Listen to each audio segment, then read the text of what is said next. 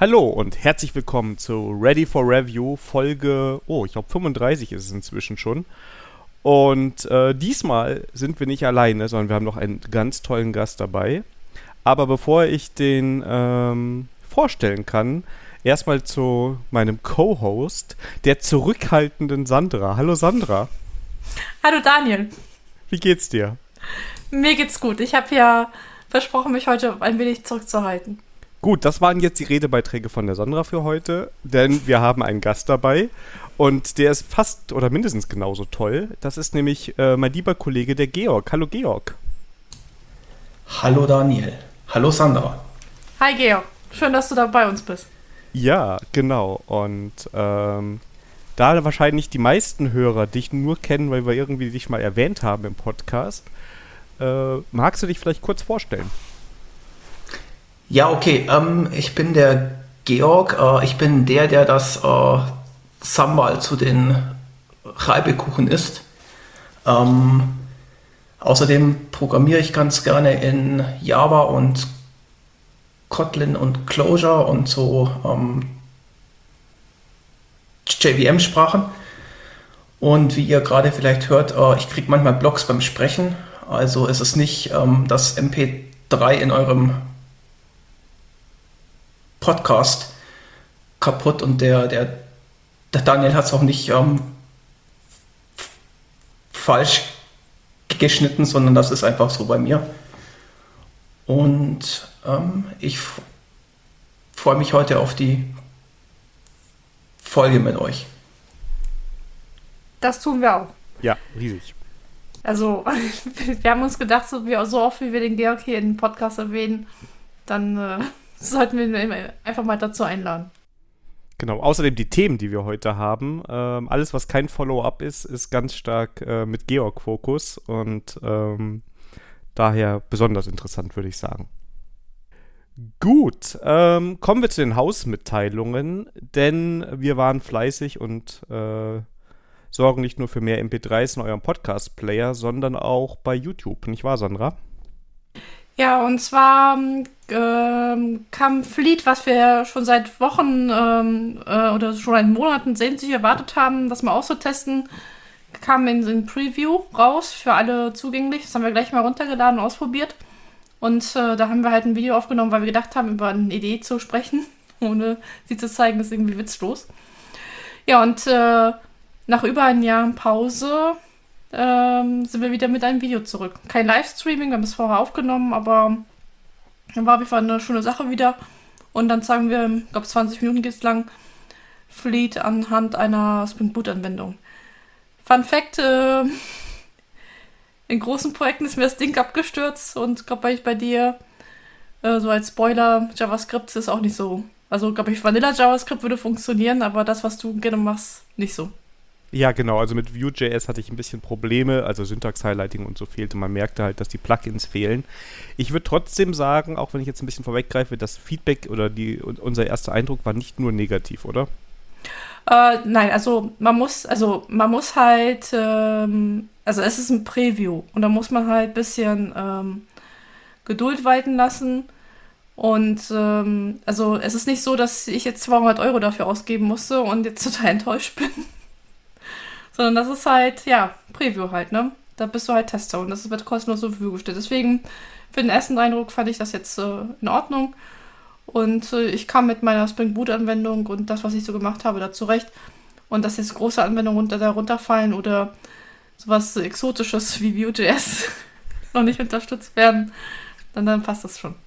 Ja. Georg, hast du mit Fleet schon rumgespielt oder steht das noch auf der Liste? Uh, das ist noch auf meiner Liste. Ähm, wir haben das aber mal bei unserem Artikel für die Cloud-IDEs angeschnitten. Also da, da war das noch nicht in der öffentlichen Beta. Ähm, und da hatten eigentlich alle gespannt drauf gewartet, weil das ähm, JetBrains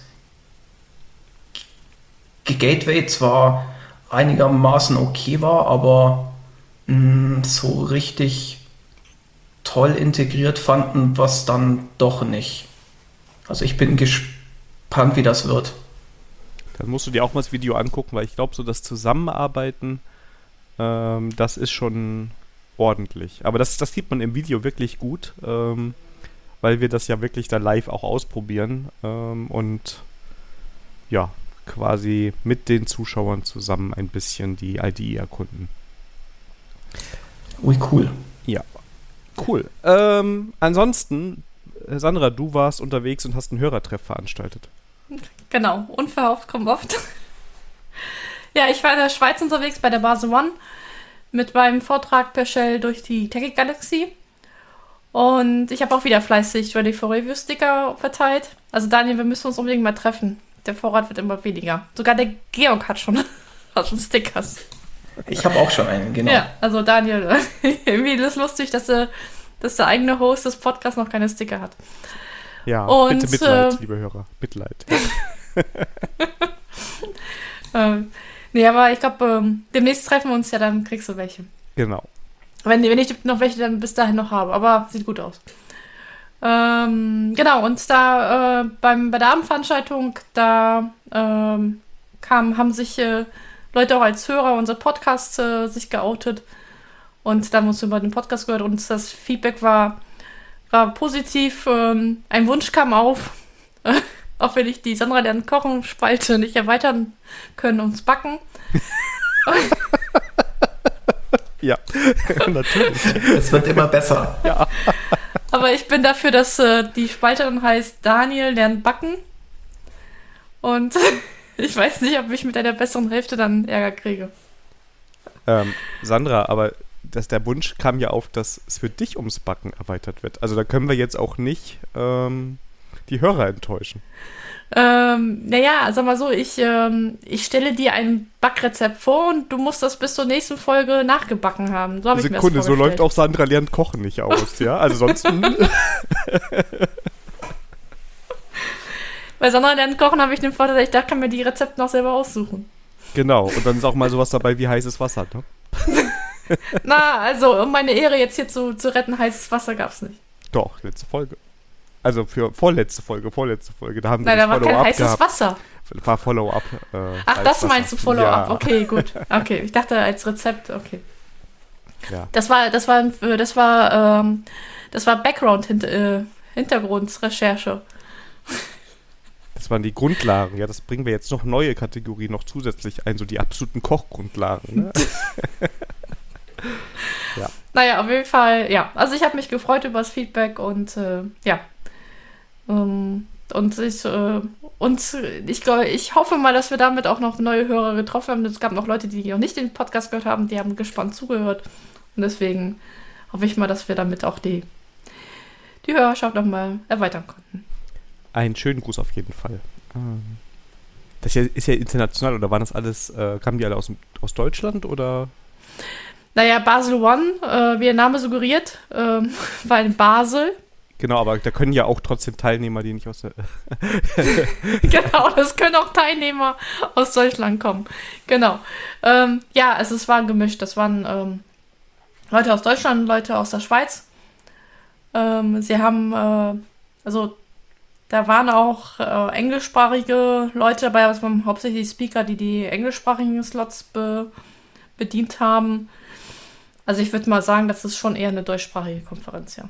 Auch wenn ja, es in der dann Schweiz haben wir, das wäre trotzdem international, ne? wenn wir jetzt auch die Schweiz, ne? Ja, so, ja, so wenn du es so siehst, ja, ja. Also ist das mal so, ist ja, das wäre der zweite Schritt Richtung international, weil wir haben ja festgestellt, dass wir ja auch schon in Mexiko gehört werden. Stimmt, ja. Da ist die Schweiz eigentlich gar nicht so beeindruckend. Na. Ja, genau. also der nächste Schritt Richtung Weltherrschaft ist gemacht. Ja, sehr gut. Äh, sogar die Schweiz hat sich für Ready for Review entschieden. Genau. genau. ja. Kommen wir zu meinem neuen Lieblingsprojekt fürs nächste Jahr. Äh, Georg wird dich auch super interessieren, denn wir wollen ja, dass die Sandra auf einer JavaScript-Konferenz einen Talk hält. Und dann kam die Sandra sofort an mit, ja, da kann ich ja meinen Shell-Vortrag halten. Ich habe gesagt, nee, nee, nee, es muss ein JavaScript-Vortrag sein. Plus irgendwo in dem Talk muss Java-Code eingebaut sein, den man nicht als Java-Code Code erkennt. Das sind so die, die, die Rahmenbedingungen für diese kleine Also Challenge. das halte ich für ein Gerücht. Ich habe nämlich noch vor zwei Tagen unsere Folge angehört, wo das vorkam. Nee, das Und das war, gesagt. das war ein Vorschlag, Nein, dass wir es so das machen ist können. doch schon gesetzt, das ist gesetzt. Hey, das merken die nie. Das ist Gesetz, Sandra. Hallo, ein bisschen, ne? Man muss ja auch ein bisschen das, das Niveau hochziehen. Ja, auf jeden Fall Ja, hast Moment, ich hatte, also, äh, äh, ich sehe schon, mit meinem Kubernetes äh, Developer Survival Kit komme ich nicht weit. Nichtsdestotrotz, wir haben eine Umfrage bei Twitter gestartet und ähm, die ersten Ergebnisse sind reingetrudelt. Und äh, die Enter.js hat sich gemeldet. Ja, schöne und Grüße. hatte. Schöne bitte? Grüße. Also schöne Grüße, ja, schöne Grüße. Ja, schöne Grüße an der Stelle. Ähm, da, also, ich wollte da meinen Kubernetes-Vortrag einreichen, Daniel. Also natürlich gemünzt auf JavaScript. Ich würde mir sogar Node.js anschauen und gucken, wie ich hier Backend-System mit Node.js schreibe. Für Kubernetes. Ja, da bin ich aber nicht impressed, Sandra.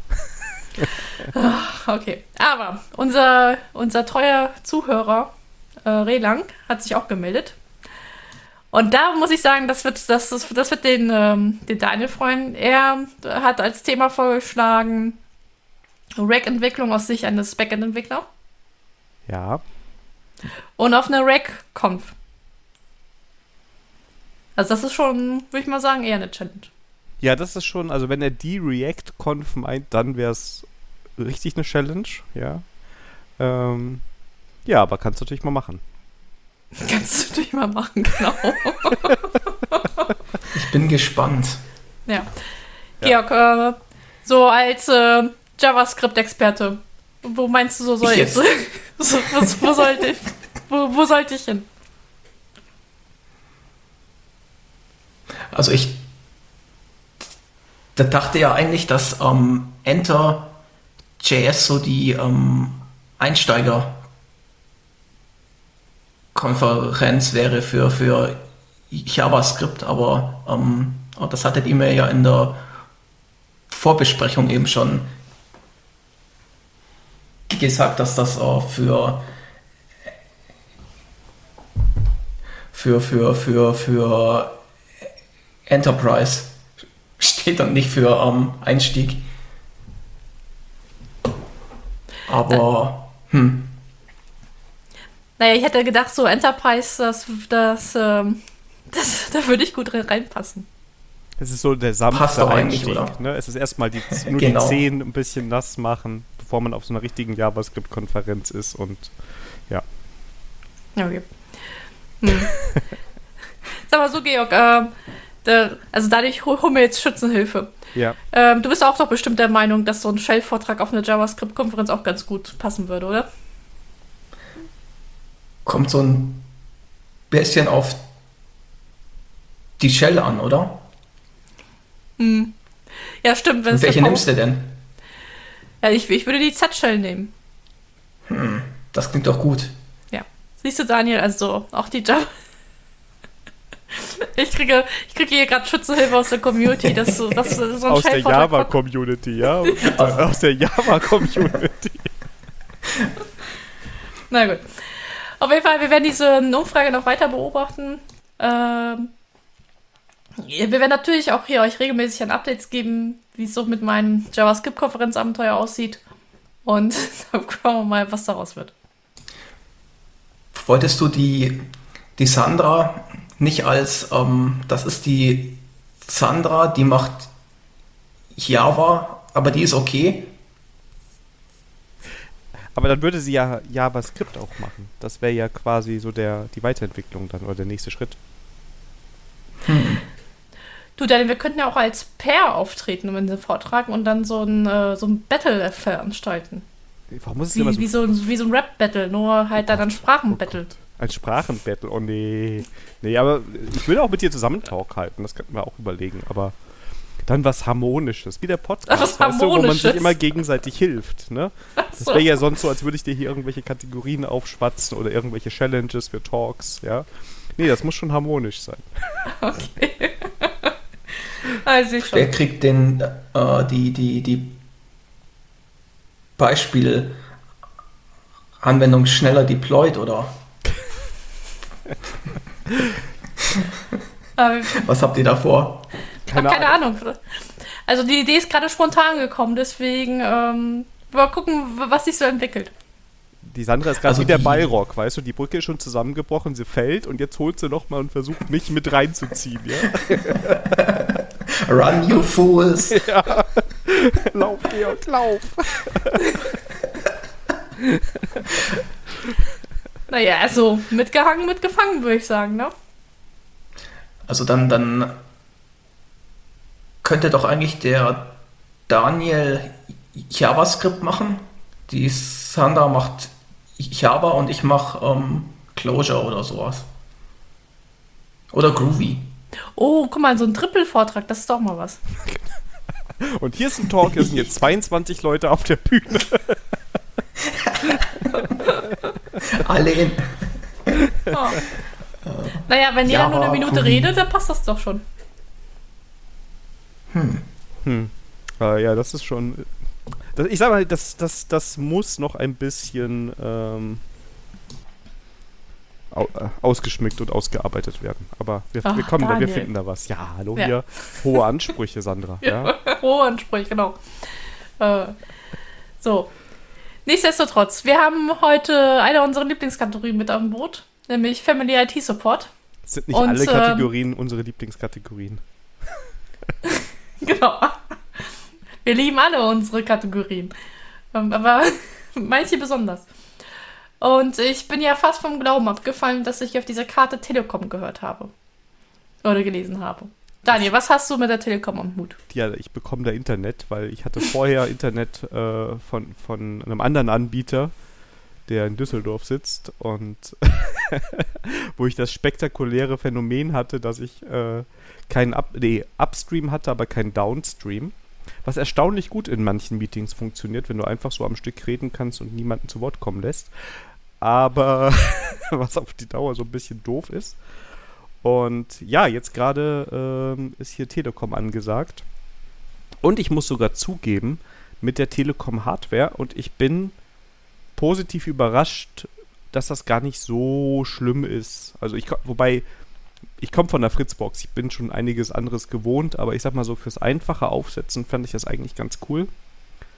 Äh, wir haben hier die, ähm, den Speedboard von denen und äh, um ein Mesh aufzubauen, weil wir hier drei Etagen abdecken, ähm, die Speed Home WLANs heißen die, glaube ich. Und das ist erstaunlich einfach in der Einrichtung. Also ähm, Router ans Internet an, anknipsen, klappt alles. Äh, WPS-Button drücken, dann sind die Mesh-Dinger da. Und ähm, ich bin noch nicht mit dem Internet überall ganz zufrieden. Also gerade meinem Arbeitsplatz ist es noch bescheiden. Aber das klappt erstaunlich einsteigerfreundlich, muss ich sagen. Also auch wenn es die Telekom ist und auch wenn es Hardware von denen ist. Ist, nicht, ist keine Fritzbox, will ich jetzt nicht sagen, aber so für mal gerade irgendwo Internet haben, ist das gar nicht so schlecht. Also ich bin beeindruckt. Da hätte ich ja gar nicht die, die, die Kabel ins, ähm, in die ganzen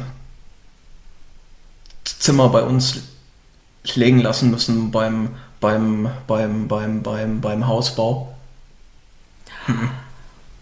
Das hätte Ach, ich das schon würde ich sagen. Also ich will meine, mein Kabel in der Wand nicht missen wollen. Ich würde halt beides machen, ne? Also ich würde gucken, dass ich Kabel auf allen Etagen habe, also Glasfaser am besten. Und dann dort quasi dann das Mesh aufbauen, jeweils, dass man da eine, keine Ahnung, Basisstation irgendwas hat, die das Kabel in WLAN umwandelt.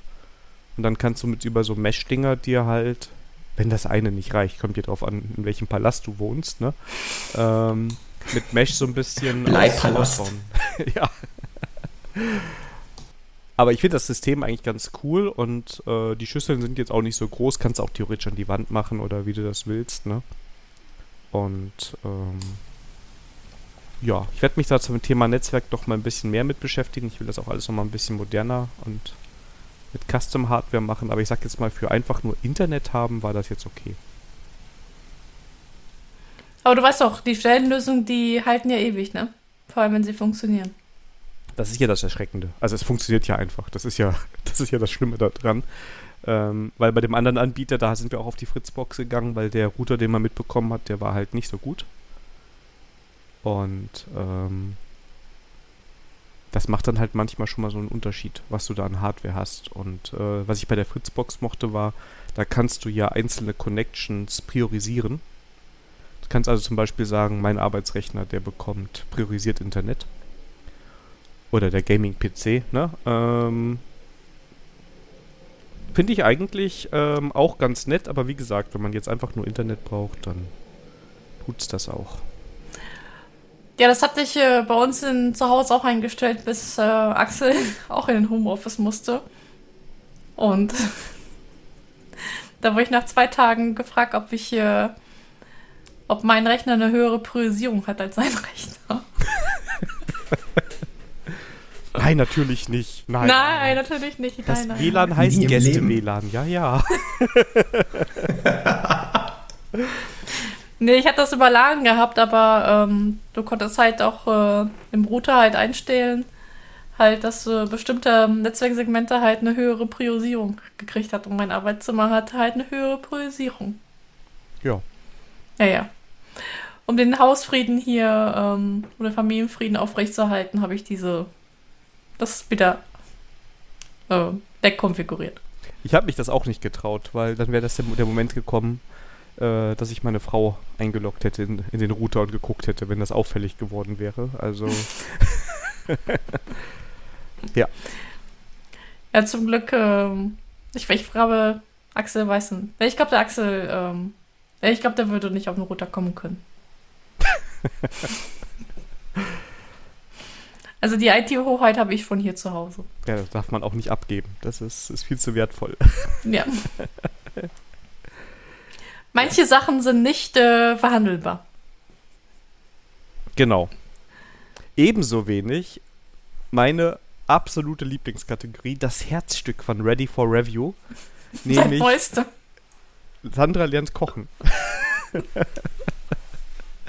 ja, die mehrfach ausgezeichnete Kategorie, ja, der Hörerliebling. Also sogar Axel hat heute beim Frühstück ähm, erwähnt, dass er das äh, ganz toll findet, dass, dass der Daniel diese Kategorie eingeführt hat, weil er findet das sehr erstaunlich, was ich seit, seit neuestem in der Küche äh, herzaubere. Ja. Äh, ja. So, heute gibt's was für die, für die, für die schnelle Küche. Äh, Zucchini Oder wie ich sagen Chick- würde, stopp, wie ich sagen würde, ein Gericht, wo der Titel schon reicht, um zu wissen, wie man es kocht. Genau. Und zwar, es gibt Zucchini überbacken mit Schinken und Käse. Ja, wie ist dieses, ähm, warum habe ich das rausgesucht? Wir hatten halt jetzt in die Sommermonate halt Zucchini im Garten gehabt und ähm, die Pflanze hat gefühlt alle zwei Tage drei Früchte rausgebracht und irgendwann sind mir die Ideen für Zucchini halt ähm, Gerichte ausgegangen. Und äh, da habe ich halt ein Rezept rausgesucht, das ein ist halt für Zucchinis gedacht, überbacken mit Schinken und Käse. Und äh, es stimmt nicht so ganz, es müssen auch Zwiebeln rein, aber das ist dann, glaube ich, Details. Ja, was, wie machen wir das? Also Zucchini waschen, dann so in zwei Zentimeter dicken Scheiben schneiden, ähm, dann auf Backblech ablegen, am besten so auf dem, mit Backpapier, dann mit äh, Salz und Pfeffer würzen, dann äh, Zwiebel schälen und in Ringe schneiden, halt auf die Zucchinischeiben verteilen und dann halt äh, Schinken und Käse entsprechend verteilen. Dann für 180 Grad für 20 Minuten in den Ofen und habt ihr leckeres Mittagessen. Und damit, äh, wir haben ja eine Checkliste für unsere Kategorie. Also es ist, äh, ich bin der Meinung, wenn ihr einen Backofen habt in der, in der Büroküche, ist das auch äh, wunderbar ähm, in der Büroküche kochbar. Es ist auf jeden Fall Mittagspausen geeignet. Das ist innerhalb der Mittagspause kochen essbar. Ich finde, es ist auch äh, Büro, im Büro genießbar. Das, ist, hat keine äh, strenge Duftnote. Und ich finde, das skaliert auch sehr gut zwischen nur ich und das ganze Team. Ja, würde ich auch sagen. Sehr schön. Ja. Eigentlich hätten wir ja heute ein Rezept mit Reis machen müssen. Warum das denn? Weil Ach ja, Georg stimmt, da wegen ist. Georg. Ach, da ist Ja. noch jemand. Weil ich da bin. Ja. Ja, der, ähm, äh, das können wir erst verraten. Georg ist ja, ist ja schuld, in Anführungsstrichen. Unter anderem daran schuld, ist, war nicht alleine, dass wir jetzt einen Reiskocher zu Hause haben. Den braucht man auch in jedem ordentlichen Haushalt. Oh, Triggeralarm! Oder Daniel? Weißt du, es gibt Leute, die können Reis auch so kochen. Es gibt äh, zu viele, die es nicht können. Das- also ohne. Also man muss dazu Folgendes sagen, ich, ich habe mich auf den Kompromiss geeinigt, wenn man in einem Haushalt lebt, wo sehr viel Reis gegessen wird, ja, und ähm, das ist ja bei dir zum Beispiel so, Georg, so viel ich weiß, dann macht ein Reiskocher viel Sinn, weil du ja regelmäßig den Reis kochst. Wenn du alle paar Wochen mal Reis zum Essen hast, äh, dann kriegt man das auch äh, mit dem Kochtopf hin. Ja, also wir essen bei uns eigentlich jeden Tag Reis, also ähm, mindestens einmal, wenn nicht öfter. Und wir kochen eigentlich auch jeden zweiten Tag frischen und der, der, der bleibt dann auch im Reiskocher über über, über Nacht warm. Und das ohne ist halt einiges ähm, mh, einiges un unkomfortabler für uns. Und drum Ja. haben wir halt einen. Genau, und äh, meine Frau hat meinen Sushi-Kurs gemacht und dann wurde ihr so verraten, wie man das mit dem Kochtopf den Reis ordentlich hinkriegt. Ich kriege es auch nicht mehr genau zusammen, aber sie gießt dann eine gewisse Menge Wasser rein für den Reis und lässt das eigentlich dann einfach nur äh, kochen. Gewisse, äh, und wenn das Wasser weg ist, ist der Reis fertig, so ungefähr. Und das schmeckt auch sehr gut. Aber Ja. ja, also das ist, geht genauso, aber bis jetzt ist hier in unserem Haushalt hat es noch keinen Reiskocher geschafft. Aber vielleicht ähm, hast du da, jetzt ist es super spontan, Georg, ist nicht schlimm, wenn du es nicht weißt, aber hast du eine Empfehlung für Reiskocher für, für unsere Hörer? Äh, oder eine Marke oder irgendwas, wo, woran erkenne ich, dass es ein guter ist? Oder dass er Sinn macht für meinen Haushalt? Also wir haben zur Hochzeit einen von meiner Schwiegermutter gekriegt. Ähm, der ist von Tiger. Äh, das ist eine recht bekannte Marke auch. Ähm, und wenn ihr einen japanischen wollt, dann den von so Chichirushi. Ähm, äh, das ist eigentlich die bekannteste Marke aus, aus Japan. Wir können ja mal gucken, Sandra, ob wir das noch in die Shownotes ähm, reinsetzen dann, ne? Dann könnten wir die Hm, Links da genau, die. Zukunft Sandra wird sich drum kümmern. Danke, Zukunft Genau, machen wir Sandra. Und wir können gerne nochmal den ähm, Reiskocher ähm, verlinken, der bei uns einen Einzug gehalten hat, nach äh, ausgiebiger Beratung ähm, von äh, Georgs besseren Hälfte und Axel. Und wo, wo liegen die? Also was kostet so ein Reiskocher? Ich habe da echt keine Ahnung. Also ich habe jetzt äh, für unseren, also wir haben den Reishunger und den, nicht den Mini, sondern den normalen und da haben wir 100 Euro dafür bezahlt. Geht hier eigentlich, ne? Ja. Also der Mini, der ist noch günstiger, aber der ist dann wirklich für Single-Haushalte. Der von Tiger, den haben wir, glaube ich, damals für so 300 Euro gekriegt. Der ist inzwischen, glaube ich, bei knapp 400 oder so. Ähm, ja, das ist halt auch ein Modell für, für einen ähm, täglichen Gebrauch dann. Da hörst du, das ist eine Geldanlage. Steigerung von äh, 30 Prozent. Ja. Georg, ich glaube, er, nimmt das mit den, mit den Reiskochen nicht so ernst. Äh, ich, bin, ich bin immer so ein bisschen damit am Liebäugeln, aber wir essen halt nicht so viel Reis. Also wir essen Reis ab und zu, aber nicht so oft, dass sich das unbedingt lohnt. Ne? Also, ja. ja. Aber ich habe eine steile These letztes Mal aufgestellt, ähm, dass so ein Reiskocher eigentlich ein Thermomix ohne Rührwerk ist. Und den günstig. Das kann sein. Also das ist, ähm, ja, das ist, ist, ist gut möglich. Ich, da fehlt mir die Erfahrung. Mhm. also man brät ja eigentlich nicht damit, gell? Oh, das, das will ich nicht sagen. Ich habe nämlich jetzt äh, One-Pot-Rezepte rausgesucht.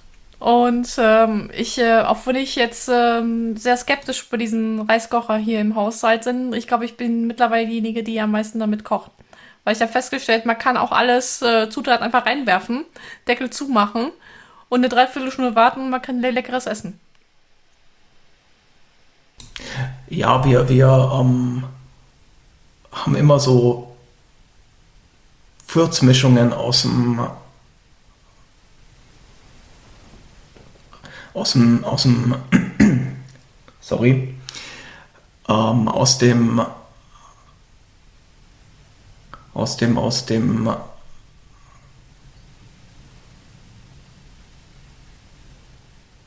Asia äh, Supermarkt, wo das auch mitgeht. Also.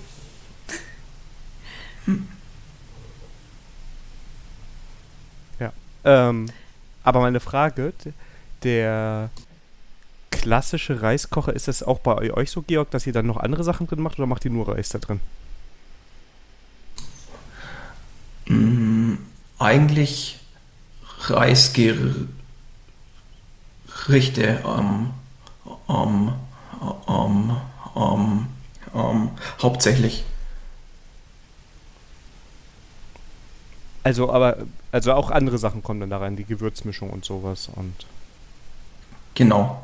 Und da, da gibt es auch ein paar, die dann schon, schon Pilze und so mit ähm, dabei haben, aber wir, wir braten jetzt nichts drinnen. Okay. Spannend. Ja. Daher auch du kriegst irgendwann mal einen, einen Reiskocher. Vielleicht, vielleicht. Mal gucken. Ich werde hier die ganze Zeit hier bearbeitet. Aber da kommen ganz neue Dimensionen auf. Auf jeden Fall ähm, bei uns ist der Reiskocher erstmal geblieben und ich äh, habe mich damit angefreundet. Sehr schön, sehr schön, sehr schön. Gut, ähm, kommen wir zu, zu den News des Monats und ähm, ja, Sandra, da gibt es bei Netflix eine Änderung. Ja, Netflix wird zum, zum, zum äh, normalen Fernsehen. Der Netflix-Abo gibt es mit Werbung. Also es gibt wohl ein neues Preismodell, wo, was wohl weniger kostet als das normale Abo. Aber man muss sich halt vor jedem Film und einmal in der Mitte und am Ende halt sich Werbung reinziehen. Und da frage ich mich, warum ich dann für Netflix zahlen soll, wenn ich mir dann sowieso Werbung anschauen muss.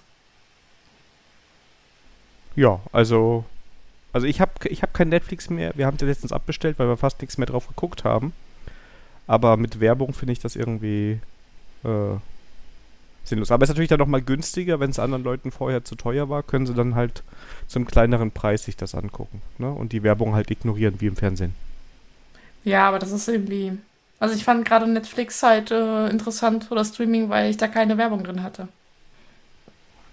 Ja, eben. Ja. Und ich meine, RTL und so Pro 7 kriege ich auch komplett kostenlos und gucke mir dann Werbung an, ne?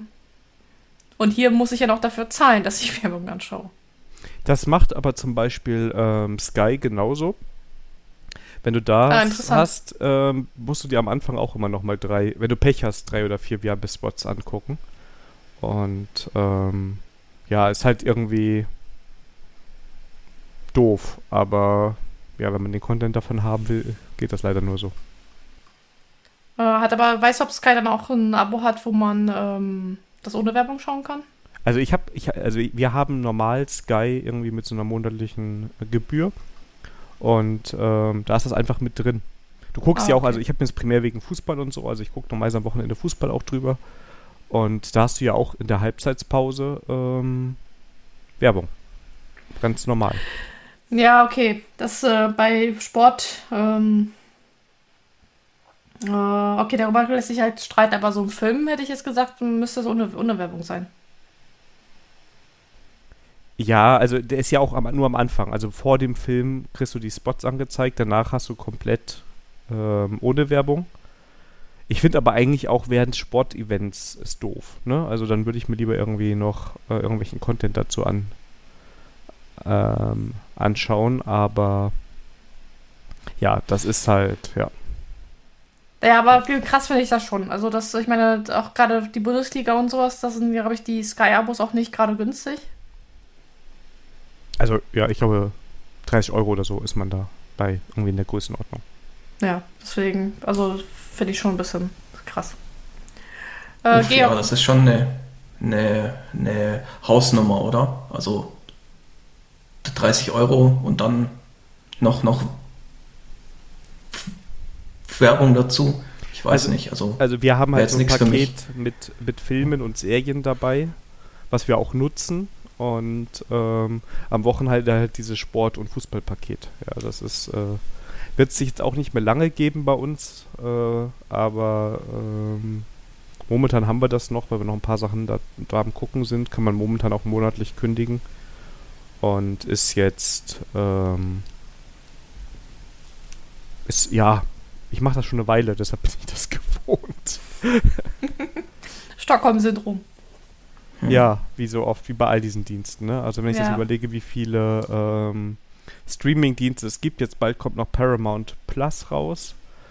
Und da ist für mich das große Problem, dass die halt die ganzen Star Trek-Lizenzen haben. Ähm, ja, dafür haben wir jetzt Amazon und Netflix nicht mehr. Also irgendwie, ich glaube, das geht irgendwann geht der Trend dahin, dass man das immer nach Bedarf sich den Streaming-Dienst holt, den, der einen gerade interessiert und die anderen dann halt nicht hat.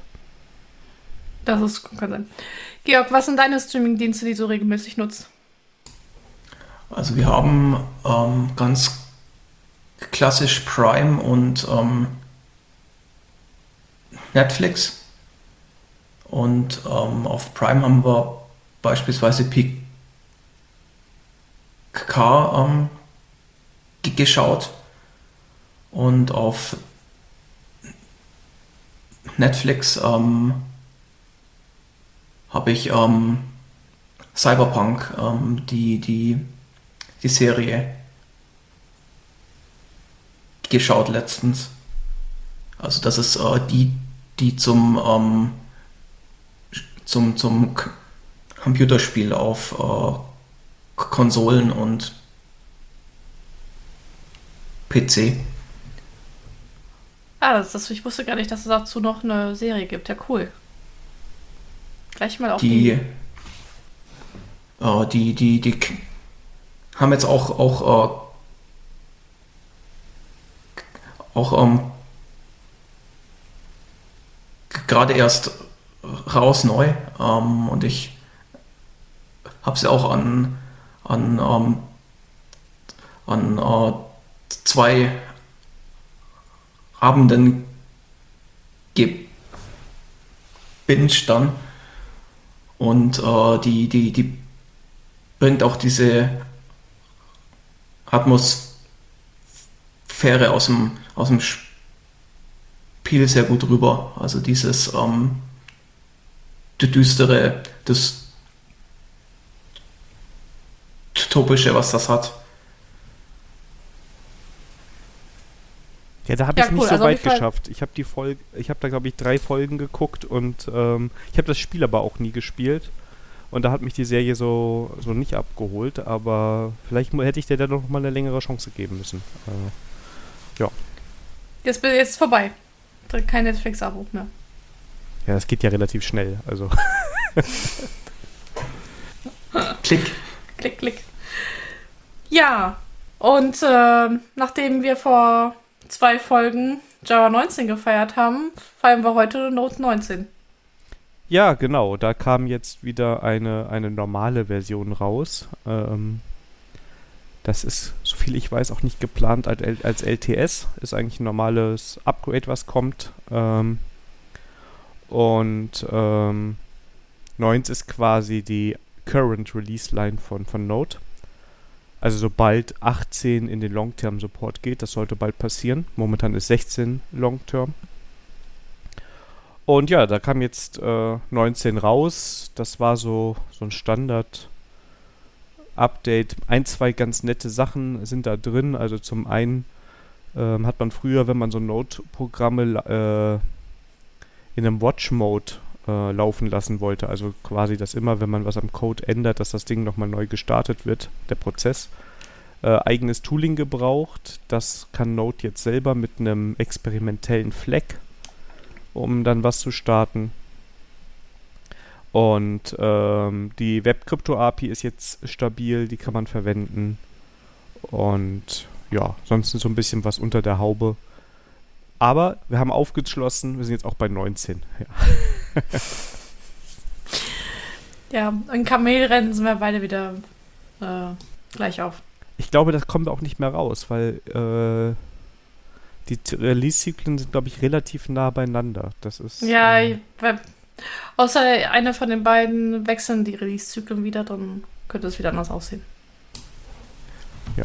Um, ähm, habt ihr eigentlich ein Plugin oder so für die Idee, dass das mit Java geht, also dieses Watching, ähm, da habe es ja mal früher unter Eclipse, dass ähm, das, das, das, das, das,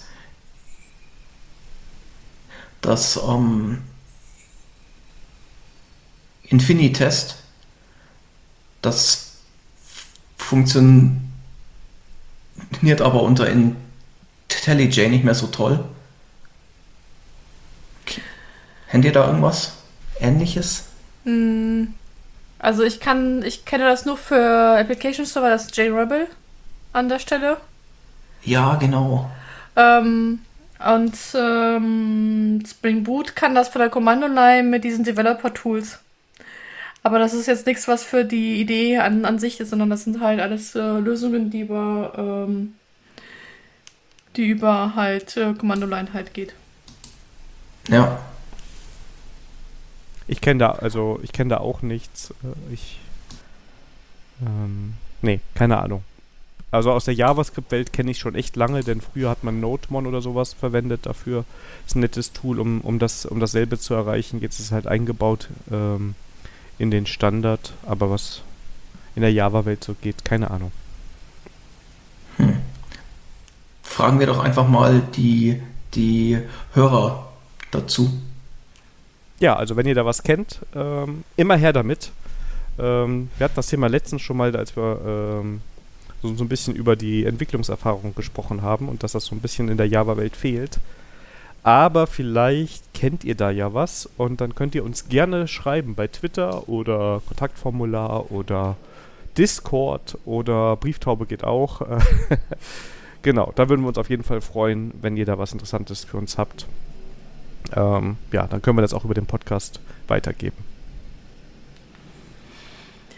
So, und die äh, Macintosh Fanboy-Gemeinschaft hat äh, wieder einen Grund zu feiern. Ja, es ist, ist so wie bei, de, bei den Linux-Jüngern, ne? die dann so alles halbe Jahre ihre neuen Snaps kriegen. Ähm genau, ist ja inzwischen so, dass man einmal im Jahr ähm, eigentlich für alle Platt, alle Geräte äh, im Apple-Universum Updates bekommt. Und für uns diese Woche, für euch ist es jetzt schon ein paar Wochen her, war das macOS Ventura. Das habe ich mir jetzt auch relativ zeitnah auf meine Rechner drauf gemacht. Und ähm, ich sag mal so, für den tägliche Arbeit ist das ein ganz solides Standard-Update.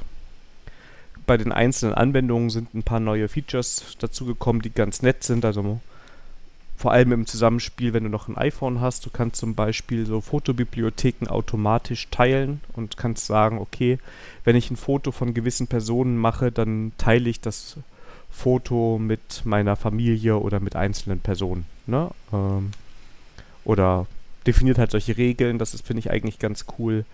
Äh, bei E-Mails ist ein bisschen was nachgeliefert worden, dass man die zurückstellen kann. Und ansonsten viele Details unter der Haube. Für mich war gerade so arbeitstechnisch wichtig, ähm, hat eigentlich sofort geklappt alles. Also Homebrew hat sofort mitgemacht und ähm, das normale Arbeiten, da habe ich jetzt noch keine Einschränkungen beigemerkt. Woran ich mich gewöhnen muss, ist, ist ein neues Feature, das gibt es auch auf dem iPad, das nennt sich äh, Stage Manager. Das ist nochmal, sagen wir mal, eine neue Art und Weise des Fenstermanagements. Und zwar hast du quasi, wenn du das anschaltest, ähm, auf deinem Desktop rechts die letzten fünf oder sechs Anwendungen als Fenster sichtbar und in der Mitte dein Hauptfenster und kannst darüber dann relativ schnell auch mit der Maus navigieren. Und du kannst dir auch so, ich sag mal, so Workspaces damit zusammensetzen, dass du sagst, diese drei Fenster jetzt zusammen und dann da zwischen diesen Fenstergruppen, sage ich jetzt mal, navigieren. Ähm, das Feature hat aber gerade so in meiner Bubble ganz viel Kritik gerade am iPad bekommen, weil die Leute es immer wieder hinkriegen, da Sachen zum Absturz zu bringen oder dass sich die Fenster komisch verhalten. Und ich habe es jetzt heute mal intensiver genutzt, auch um hier im Podcast drüber reden zu müssen. Und ich habe einfach gemerkt, ich brauche es nicht, weil ich einfach zwischen mit Command Tab zwischen meinen Fenstern immer so durchnavigiere und so äh, mit Spaces, also du kannst ja auch beim ähm, Mac wie auch unter Linux mehrere Desktops so nebeneinander haben. Da habe ich so meine Ordnung, da, da bedarf es, bedurfte es keines weiteren Features. Aber sonst ist es ein ganz solides Update. Äh, iOS, iPadOS 16 auch. Äh, iOS hatte ich jetzt auch schon, als es rauskam, aufs iPhone gemacht und ähm, iPadOS kam auch jetzt für uns am Montag raus. Also wir haben heute den 26. Oktober. Und ist auch ansonsten so primär ein solides Update. Nichts Umwerfendes, aber es läuft und macht keinen Ärger. Das ist ja schon mal viel wert. Georg, äh, bist du auch schon in Genuss, zu neuen Updates zu kommen oder bist du noch äh, konservativ unterwegs? Also ich habe iOS 16 schon drauf, also das ähm, 16.1 auch schon seit gestern war es, glaube ich, als ich es installiert habe. Ähm, aber auf dem auf dem, auf dem ähm, Mac habe ich es jetzt noch nicht. Ich habe es aber ähnlich wie der Daniel ähm, konfiguriert. Also ich habe meine ähm,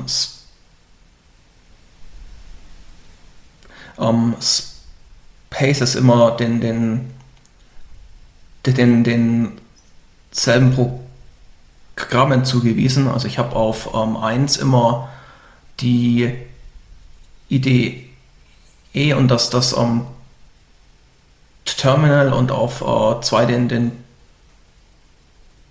Browser und so weiter.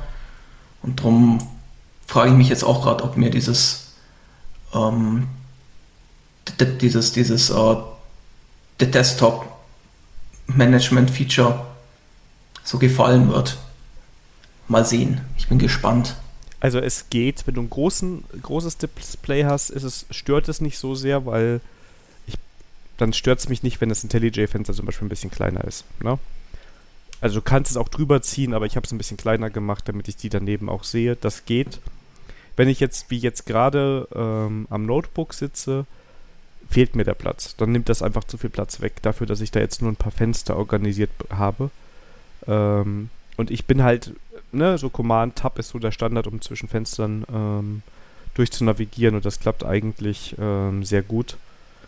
Ja. Ah, okay. Ähm, ja, äh, ich habe die immer auf äh, Alt 1, Alt äh, 2 und so weiter. Ähm, und ich habe es, glaube ich, so optimiert, dass ich eigentlich immer nur eine Anwendung ähm, parallel sehe, um halt den, den, den ähm, Fokus etwas zu verbessern. Ja, das mache ich auch so. Ja. Also das ist, ähm, genau, also, aber kannst ja mal ausprobieren, wenn du upgradest. Bin ich mal gespannt, wie du es findest ist halt, war halt so eines der großen Features, was angekündigt wurde, was mich jetzt aber noch nicht so sehr ähm, abgeholt hat. Das muss ich sagen. Ja. Mal sehen, wie es wird. Ja. Aber ich finde immer wichtig, wenn du gerade so Homebrew und so im Einsatz hast, dass da alles klappt. Weil da gab es auch Versionen, wo du dann erstmal nicht arbeiten konntest, weil gewisse Tools gefehlt haben zum Entwickeln. Das hört sich schon langsam an wie so Windows-Feeling bei euch auf dem Mac. Immer dieses Getrolle von den Linux-Leuten, ja. Nur Sandra, weil wir keine. Du trollst uns wieder. Nur weil wir kein Kernel kompilieren, ja. ja, die Zeiten sind aber auch schon vorbei. Nee, also ganz ehrlich, das ist Welten besser als alles, was ich von Windows kenne. Das klappt echt gut und ich meine, man muss halt auch mal ein Feature ausprobieren, auch wenn es dann nicht so gut ist, um, zu um sich irgendwie weiterzuentwickeln. Und ich glaube, die Idee ist halt einfach, wenn du mit einem großen Display arbeitest oder mit mehreren Displays, dann kann das eine schöne Möglichkeit sein, halt so Arbeitsbereiche parallel zu verwalten. Ne? Vielleicht verwende ich das auch noch falsch. Ich habe es jetzt ja auch erst einen Tag eingesetzt. Aber ja. Ja, die Begründung hören sich schon wie aus der Windows-Welt an. Alles gut. Ja, wir haben halt keine Snaps, weißt du, das ist halt. ja, das ja, die, die habe ich auch bei mir auch runtergeschmissen. Die habe ich bei mir auch nicht. Aber du hast recht, Snap ist halt auch eine, eine Krankheit. Ja, aber jetzt mal im Ernst, nehmen wir jetzt nehmen wir auch ja. mal Snaps, um jetzt so ein bisschen das Apple-Gebäsche da rauszuholen. Es ist ja eine Idee, wie du Anwendungen verteilen kannst. Ne? Also, das ist ja auch valide, sowas zu entwickeln und mal auszuprobieren. Ich finde jetzt nicht schlecht, die Grundidee zu sagen, hey, wäre das nicht cool, wenn wir so eine, ich sag mal, so ein containerartiges Konstrukt haben, wo alles drin ist und damit stellen wir sicher, dass die Anwendung funktioniert. Um Gottes Willen, ähm, da bin ich bei dir. Ich meine, mit den Fedjars und sowas oder um, Warfights, das hatten wir in der Java-Welt schon seit längerem. Also, ähm, was hier eigentlich die Kritik halt ist, ist halt die Umsetzung, ne? Ja, genau. Und das ist halt hier jetzt und auch die Kritik, ne? Also, grundsätzlich, also muss man jetzt auch mal sagen, ich habe abgegradet und es lief alles. Ne? Also ich konnte einfach so weiterarbeiten. Und ähm, ja, da sind ein paar Sachen, die geändert wurden, die gefallen mir besser, optisch oder von der Usability, andere schlechter, aber es ist nicht so ein neues Betriebssystem, sondern es ist so das jährliche Update, was du bekommst und ähm, ja, ein paar Sachen werden bleiben, ein paar Sachen werden sich über die Zeit entwickeln. Alles gut, alles gut. Ähm, ich ich finde es ich find's schön für euch, dass ihr was Neues habt, über was euch ihr freuen könnt. ja, freuen wir uns auch. so, und äh, die nächste News des Monats, äh, ich war echt baff. Äh, weil Denn ich habe äh, eine, eine Stunde vor dem Podcast aufgenommen, diese Karte erstellt. Und äh, bei der Besprechung äh, sagte Daniel, ja, habe ich gekauft. Ja, wie? Wie denn? Geht doch gar nicht. Doch, doch. Ich so, trollst du mich jetzt oder was? Nein, nein. Und zwar, worum geht es? Keychron hat eine neue Tastatur rausgebracht, nämlich eine Keychron K3 Pro mit Low-Profile-Tasten. Ist eine 75% Tastatur. Und ich glaube, Auslieferungstermin ist Januar 23. Genau. Und ähm, da ich so richtig verstanden habe, hast du sie gleich mal gekauft. Ja, genau. Also Keychron macht das hier immer, wenn eine neue Tastatur rauskommt äh, und haut die äh, erst bei Kickstarter raus und lässt das dann irgendwie baken. Und das ist auch entsprechend erfolgreich. Also die haben jetzt schon sechsstellig damit eingenommen. Von der Tastatur in der Konfiguration, wie ich sie hatte, waren jetzt auch nicht mehr so viele da. Und ja, ich habe schon die ganze Zeit mich bisschen damit, also was vermisst, nämlich ich habe zwar eine Low-Profile-Tastatur für andere Rechner oder auch mal fürs iPad, aber halt keine mechanischen. Und da habe ich gedacht, boah, geil, das ist Low Profile, es ist Hot Swappable. Die Tastatur ist hier doppelt gegossen. Jetzt haut mich gleich wieder der Klick-Klack-Hack. Äh, da gibt es nämlich einen tollen Namen für, aber diese, ne, die Tastatur, das ist halt auch relativ hochwertig. Die kann über Bluetooth sich mit drei ähm, Geräten verbinden und das alles zu einem ja, Geekron-Preis halt. Also ist jetzt nicht irgendwie High-End, was die machen, aber ich glaube, sie machen, öffnen den Markt für mechanische Tastaturen für viele Leute so ein bisschen. Ja, oder erreichen viele Leute damit. Und ja, ich habe die Karte hier drin gesehen, als ich mich auf den Podcast vorbereitet habe. Versehentlich, mache ich ja sonst nicht. und äh, das Video angeguckt und äh, gedacht, ach ja. Ähm, und dann habe ich die äh, eben bestellt und ja, haben wir dann im, im Januar, Februar irgendwann im Konsum. Ja, das ich bin mal gespannt. Ähm, vielleicht ein paar andere Eckdaten. Ähm, also Switches gibt es halt die drei gängigsten Varianten halt. Linear, also Red, Brown und Blue. Und ich bin äh, mal gespannt, was der Daniel dazu sagt. Ähm, denn dann könnte ich mir, könnte ich vielleicht auch schwach werden. Ich äh, hoffe ja mal, dass vielleicht eine hundertprozentige Layout-Tastatur rauskommt. Ähm, das, dann würden sie mich halt kriegen. Ähm, aber ja gut. Da, äh, oder ich äh, probiere es mal mit einer 75-prozentigen. Ja, ich bin da vielleicht ein vielleicht bisschen zu picky. Ich bin bei den Switches echt, also ich musste die Switches noch nicht auswählen. Ich weiß es echt noch nicht. Ich habe sogar schon über blaue nachgedacht. Dann habe ich aber Oder, gedacht, ui. dass ich so ein Low Profile ja eher mal im Zug mitnehme. Ja. da könnte ich mir ein paar Feinde machen. ja.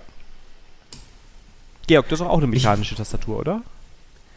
Genau, ähm, ich habe eine, eine, eine, eine Ducky 3, die mir auch der, der, der Daniel empfohlen hat und die Sandra auch, denke ich. Irgendwie, ich weiß nicht mehr, wie das lief damals, aber das, das haben von euch auf jeden Fall. Also ich habe keine, ich habe eine Shakun, ähm, weil ich ja eine Low-Profile-Tastatur habe und von Low-Profile gibt es halt nicht so viele. Und ich weiß, dass du auf der Suche warst und habe ich gesagt, guck dir das mal mit der Ducky 3 an, der Daniel ist davon sehr begeistert. Und, äh, ja, genau so lief das. Ja, ja richtig. Ich glaube, du hast die damals die braune bestellt. Mhm. Ähm, und äh, ja. Genau, dasselbe Setup wie ich. Ich habe das auch eine US-Tastatur damals geholt, ne? Oder hast du deutsche geholt? Nee, ähm, ich habe es auf, ähm, auf äh, U, U, US ähm, und ich habe aber das, das Hero Key genau, so habe ich Layout drauf. Ja, genau. Ja. Genau, das habe ich auch. Also das, das Ready for Review äh, Setup. genau. Approved, genau. uh, hast du die voll oder auch ähm, 10 Keyless wie ich? Ja, ich habe äh, also TKL ist ohne, genau. Also die ein bisschen mehr als 75 Prozent hat. Ich glaube, das ist die TKL, ne? Genau, ja, ja, ich auch. Uh, ich hatte vorher noch so ein Happy Hacking Keyboard. Ähm, das war mir aber zu klein irgendwann und ähm, ich habe es auch nicht, nicht, ähm, nicht hingekriegt, äh, den, den, den Backtick an eine Position zu kriegen, wo es mich nicht mehr nervt. Also der, der ähm, ist auf dem Keyboard in, äh, in, in, in, in Hardware unten rechts und das passte mir irgendwie ähm, absolut nicht. Und drum, oh, oh, drum, drum, drum, drum, drum habe ich mir dann die, die, die, die, die der Ducky geholt.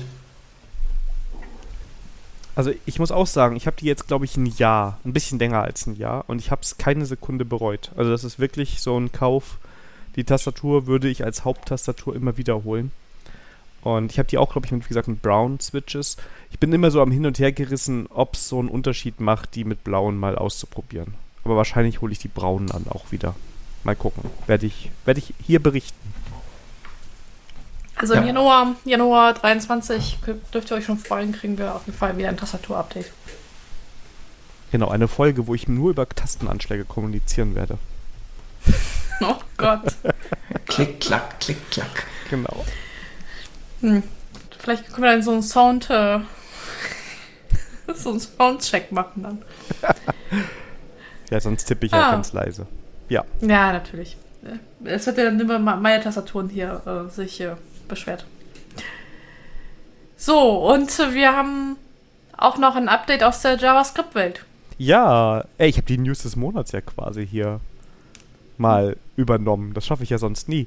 Ähm, ist jetzt auch wieder, äh, dadurch, dass wir ein bisschen vorher aufnehmen, äh, vielleicht schon ein bisschen älter, aber die Firma Versal, die, ähm, bieten, die äh, bietet sowas wie Next.js an, was ein auf React basierendes Framework ist. Und ähm, die bieten auch Plattformen an für, ähm, zu, für so Serverless-Sachen zum Deployen und so.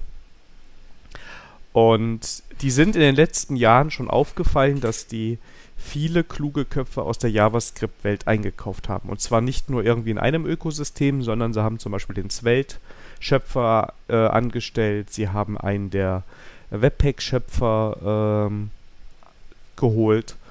Und die hauen in letzter Zeit einige coole Features raus und, oder Sachen oder äh, Sachen, äh, Tooling raus. Und was jetzt ganz neu raus ist, ist TurboPack. Das ist zum jetzigen Zeitpunkt noch eine Alpha. Und das ist ein Nachfolger von Webpack. Jetzt fragt sich die Sandra, was ist denn Webpack? Webpack ist quasi das Tool, das deine JavaScript-Code nimmt und ähm, deine Frontend-Assets nimmt und also zum Beispiel Bilder und CSS-Dateien und HTML-Dateien und die alle processen kann, um sie so aufzubereiten, dass sie dann zum Beispiel auf deinem Server deployed werden können. Das heißt, CSS könnte oder SCSS oder keine Ahnung was könnte minifiziert werden, um jetzt mal einfache Beispiele nehmen zu werden oder ähm, HTML-Dateien könnten erstellt werden, wo dann deine Skripte und deine äh, Style-Sheets schon reingebunden sind. Oder halt ähm, dein JavaScript oder TypeScript-Code wird durch die passenden Bildtools durchgejagt, um am Ende so in Artefakten rauszukommen, wie du das brauchst. Die können dann auch so Sachen, damit die Artefakte, die du bekommst, möglichst klein sind und schnell ausgeliefert werden können. Ne, das ist so quasi, was Webpack macht. Und ähm, Webpack ist schon sehr lange so einer der Standards, der früher vor allem hat man die Webpack-Konfiguration noch selber geschrieben Heutzutage hat jedes Framework eigentlich so ein Tooling, um das Frontend zu bauen und nutzt im Hintergrund Webpack. Oder halt Vite, das hatten wir ja auch schon. Und TurboPack ist der selbsternannte Nachfolger für Webpack, der ähm, so ein bisschen, also erstmal ist er in Rust geschrieben, was natürlich schon mal allein ein Argument ist, ein Tool einzusetzen. Und ähm, der so ein bisschen sich auf die Fahne schreibt, über sehr intelligentes Caching, keinen Bildschritt doppelt zu machen. Also auch wenn du mehrfach die Anwendung baust, ähm, darauf optimiert ist, dass nur die Sachen neu gebaut werden, die auch neu gebaut werden müssen und nicht alles. Und dadurch soll er halt unfassbar hundertmal schneller sein als Webpack, steht auf den Marketingseiten. Und das Spannende ist halt, dass Menschen wie äh, der Schöpfer oder einer von den Schöpfern von Webpack da im Team mitgearbeitet hat. Also da auch wirklich äh, sehr schlaue Leute dabei waren. Und das ist eine ganz spannende Entwicklung, die man jetzt so immer mehr im Frontend-Bereich sieht, dass da mal Firmen außerhalb von den ganz großen wie Facebook und Google Einfluss nehmen, weil sie so dieses Tooling zur Verfügung stellen und äh, neue Versionen davon rausbringen. Oder neue Alternativen. Also richtig, richtig Turbo, ja? Richtig Turbo, genau. Ja, das ist äh, ja, ist, ist genau, ist eigentlich eine, ja. Und das kommt jetzt, aber das wollte ich jetzt eigentlich, also der, es ist auch dabei jemand, der hat, ähm, hier ist es Turbo Bild oder Turbo Cache, jetzt muss ich mal gerade gucken. Ich glaube, es hieß Turbo Bild. Äh, Google mal schnell. Ne, Turbo Repo. Der hat ein Bildsystem geschrieben, um JavaScript und Codebase relativ schnell zu bauen, ne? Und äh, Turbo Pack basiert dann halt oder baut das darauf auf und erweitert das Ganze. Also die bauen ein Turbo-Ökosystem. Sieht so aus. ja, und äh, das Coole ist halt, und ich weiß jetzt, äh, ich, ich höre ja schon den Spott aus der Backend-Ecke da, ja. Ähm, aber es ist natürlich ähm, spannend, welche Entwicklungen da drin sind ne? und was man an Tooling nutzen kann, weil ähm, jetzt kommt der, Rücksch der, der, jetzt der Empire Strikes Back. Ähm, wenn ich mir heutzutage angucke, wie moderne Java-Entwicklung aussieht und wie moderne JavaScript-Entwicklung aussieht, alleine von der IDE-Unterstützung, vom Tooling, von der Geschwindigkeit, wie schnell ist was gebaut, wie schnell kann ich was ausliefern, da ist JavaScript und das ganze Tooling schon eine andere Liga. Und ähm, das kommt halt daher, weil viel in dem Ökosystem passiert und auch immer mal wieder Tools ausgetauscht werden. Ähm, ja, da mag ich nicht widersprechen. Ähm, ich finde es interessant, dass sie halt auf Rust jetzt aufbauen, das ganze äh, Tooling. Ähm, bei ja, uns in der Java-Welt ist ja jetzt eher so, ähm, dass das Tooling halt in derselben Sprache geschrieben wird wie halt die Sprache. Das stimmt, da, das hast du recht, das ist so ein bisschen spe speziell, aber finde ich jetzt eigentlich erstmal auch nicht negativ, dass man so sich Also das, ist, das, das, das ist jetzt kein negativer genau. Punkt, sondern dass, dass mich das überrascht hat. Sehe ich, seh ich ganz genauso. Ist natürlich, ist ein bisschen ungewöhnlich, ähm, aber es ist interessant. Und was man dazu sagen muss, wenn du ein Projekt hast, das, ich sag mal, so nach dem Standard gebaut ist, wie man JavaScript-Projekte heute baut, kannst du auch mit moderatem Aufwand migrieren. Du hast meistens Probleme, wenn du dir Sonderlocken da reingebaut hast. Oder Gut, super aber das haben wir in der, in der Java-Welt ja genauso, ne? Genau, also ich glaube, wenn du jetzt von Maven auf Gradle wolltest oder andersrum, das ist auch, ich sag mal, ein bisschen Migrationsaufwand, aber ist jetzt auch nicht komplett unmöglich. Ähm, und dein Java-Code musst du dafür normalerweise nicht anpacken, hätte ich jetzt mal gesagt. Oder dein Kotlin-Code. Mm, ja, also außer du hast komische Gradle-Builds, ähm, die alles irgendwie customized sind, dann, ja gut, aber dann, dann liegt der Fehler woanders. Ja, genau, aber dann ist es doch auch meistens so, dass du den Code an sich vielleicht in andere Ordner schieben musst. Aber der Code selber ist doch dann normalerweise wird nicht verändert, oder? Mm. Lass mich mal nachdenken. Also du kannst bestimmt was konstruieren, aber ich meine jetzt so. Ja, genau, also, ja. also ja, ich bin, ich bin gerade meine, meine Gradle-Migrationsprojekte äh, mal kurz im Kopf durchgegangen, ob wir da den Source, den Source Code irgendwie anpassen mussten. Ähm, nein, den Source Code mussten wir nicht anpassen, aber ähm, also so Konfigurationsgeschichten waren dann ähm, anders, weil sie das irgendwie mit Gradle Magic nochmal irgendwie nochmal verändert hatten. Mhm. Das passte halt dann in der, in der Maven-Welt halt nicht.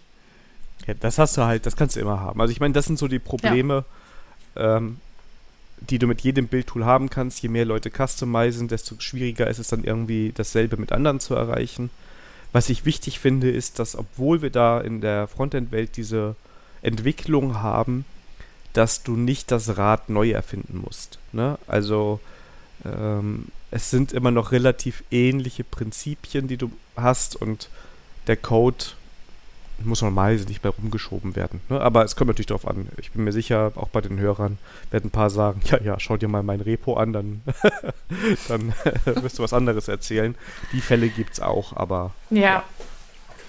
Aber das ist halt, ähm, aber das ist jetzt nicht kein ökosystemspezifisches äh, Geschichte, sondern das ist einfach, ähm, ähm, dass die Leute halt das an der Stelle meistens nicht besser wussten.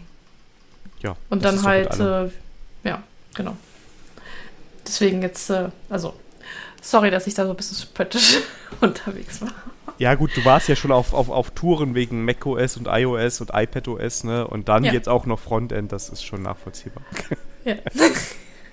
Alles gut. Ja, und äh, da kommen wir mal zu unserer äh, nächsten Kategorie Themen. Und wir fangen erstmal mit Follow-ups und da müssen wir auch ähm, Asche über unser Haupt. Wir hatten mal eine Folge gehabt, wo wir über Golang im Backend für Webanwendungen gesprochen haben und wir gesagt haben, hm, das wird sich hier niemals durchsetzen. Äh, und in meiner Bubble ist jetzt aufgesehen die ersten Stellanzeigen aufgepoppt, wo halt explizit Golang-Entwickler für Backend gesucht wird, für Webanwendungen. Und heute auch, ähm, habe ich ja nochmal geguckt vor der Folge. Und es ist anscheinend das immer mehr. Also ähm, da muss ich, äh, da muss ich jetzt ähm, Abbitte tun. Ähm, das hatte ich jetzt äh, anders eingeschätzt, aber gut. Ähm, ich lasse mich ja gerne auch äh, Besseren belehren. Ja, genau. Also da ist ein bisschen was passiert. Ähm, ich mag auch immer noch Go als Sprache ganz gern. Ich könnte mir jetzt nicht vorstellen, äh, Vollzeit damit zu arbeiten, einfach weil mir die Erfahrung fehlt. Ne? Da muss man ja auch ein bisschen den, die Komfortzone verlassen. Aber ich mag es immer noch. Also deshalb ist ja, bin ich auch immer, wenn wir über Advent of Code sprechen, sage ich ja Go, Go, Go. Ne? Hahaha, was ein Wortspiel. Und, ähm, und ähm, manchmal frage ich mich aber, ob es eigentlich besser wäre, das mit Rust zu machen, weil Rust scheint ja so die interessantere äh, Sache zu sein am Ende. Hm, ja gut, ähm, ich also ich ähm, ich also ich bin mal gespannt, wie sich das mit Go äh, jetzt sicher, äh, sicher weiterentwickeln wird. Ähm, ich hätte jetzt gedacht, dass Go erstmal äh, eine Sprache sein wird, was im Hardware-Bereich sich durchsetzen wird. Aber das scheint jetzt Rust das der, eher der Kandidat zu sein und kann sein, dass sich dann Go jetzt halt einen anderen äh, Feld halt suchen und jetzt sind das halt die Webanwendungen. Georg, was ist mit deiner Erfahrung mit Go? Schon mal sich das angeschaut? Oder sagst du, nee, ähm, ist noch auf meiner oh. Bucketlist?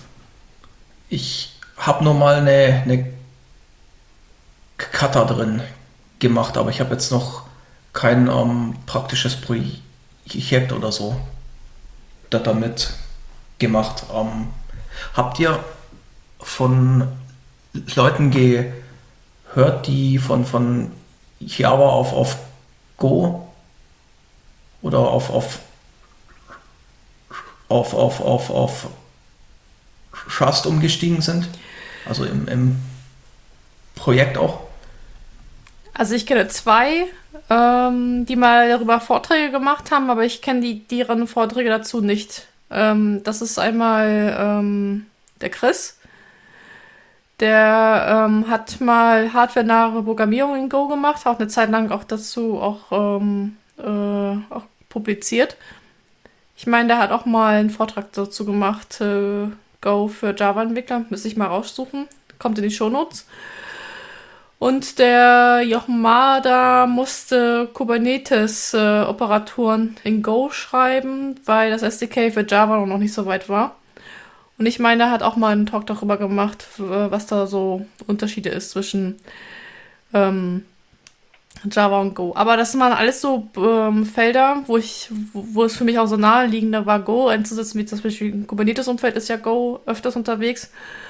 Und bisher dachte ich auch, Go wäre halt auch ähm, der C-Nachfolger ähm, im Hardware-Bereich, aber da scheint sich ja Rust jetzt äh, durchzusetzen.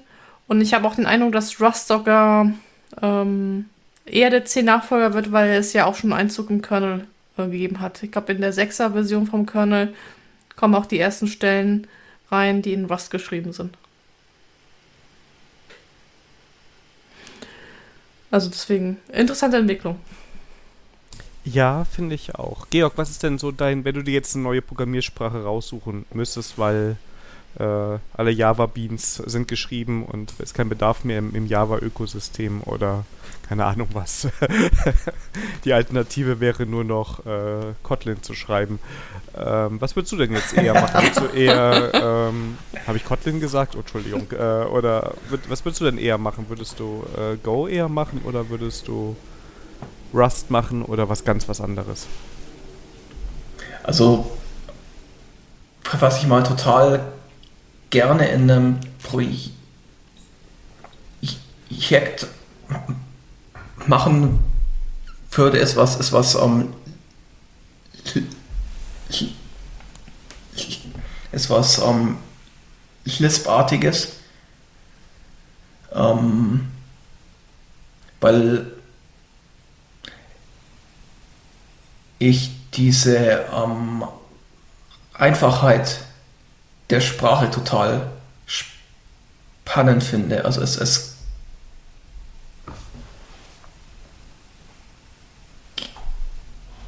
gibt da einfach ähm, nicht so viele Sprachkonstrukte wie jetzt in, in, in Kotlin oder in, in Java, sondern die Sprache ist halt einfach eine Liste.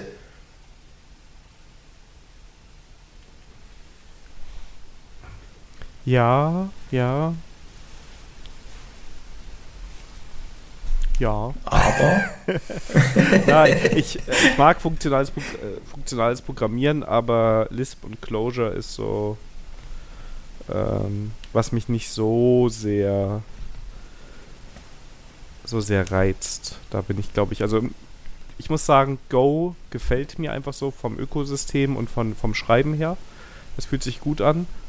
Ähm, Rust erinnert mich immer so sehr an C, dass, dass ich da so ein bisschen eine Blockade habe. Keine Ahnung. Musste ich schon zu viel schreiben im Studium. Ähm, aber eigentlich würde ich das auch gerne mal können. Vielleicht muss ich mich da mal irgendwann äh, dran setzen. Aber Daniel, vielleicht gehst du einfach mal auf eine Lisp-Konferenz. Um deine Komfort Oh, das zu. super. Ja, lass uns das machen, Daniel. Und ich, ähm, ich, ähm, und ich würde dir das Stöckchen sogar nicht so hoch setzen wie du bei mir, sondern einfach erstmal als Teilnehmer. Als Teilnehmer, aber nee, das ist. Das. Du, du möchtest höher springen, ja?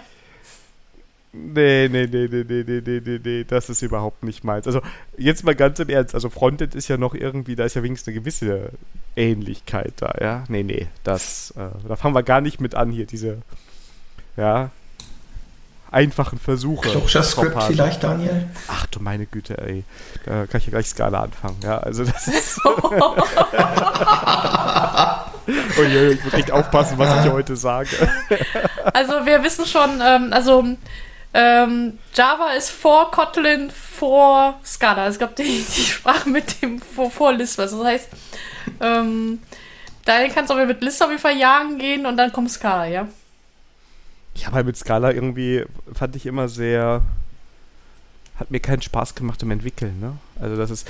Kotlin geht. Also, ich finde, Kotlin ist. ist also, je nachdem, was man halt macht, stößt man manchmal auf Hi- Hindernisse, die man nicht erwartet hat bei der Sprache, weil sie ja doch eigentlich recht. Also, vielleicht das Problem von Kotlin das Anspruchsdenken, dass man denkt, hey, hier ist eine moderne Sprache, moderne Konzepte. Und dann sitzen der Georgov und ich auf einmal davor und fragen uns, warum geht denn das jetzt hier nicht? Ja, das geht doch sogar in Java. Ähm, das ist vielleicht manchmal Oh das Problem. Aber ich meine, so das normale Schreiben mit Kotlin finde ich jetzt gar nicht so schlimm. Also das finde ich vollkommen okay. Und ähm,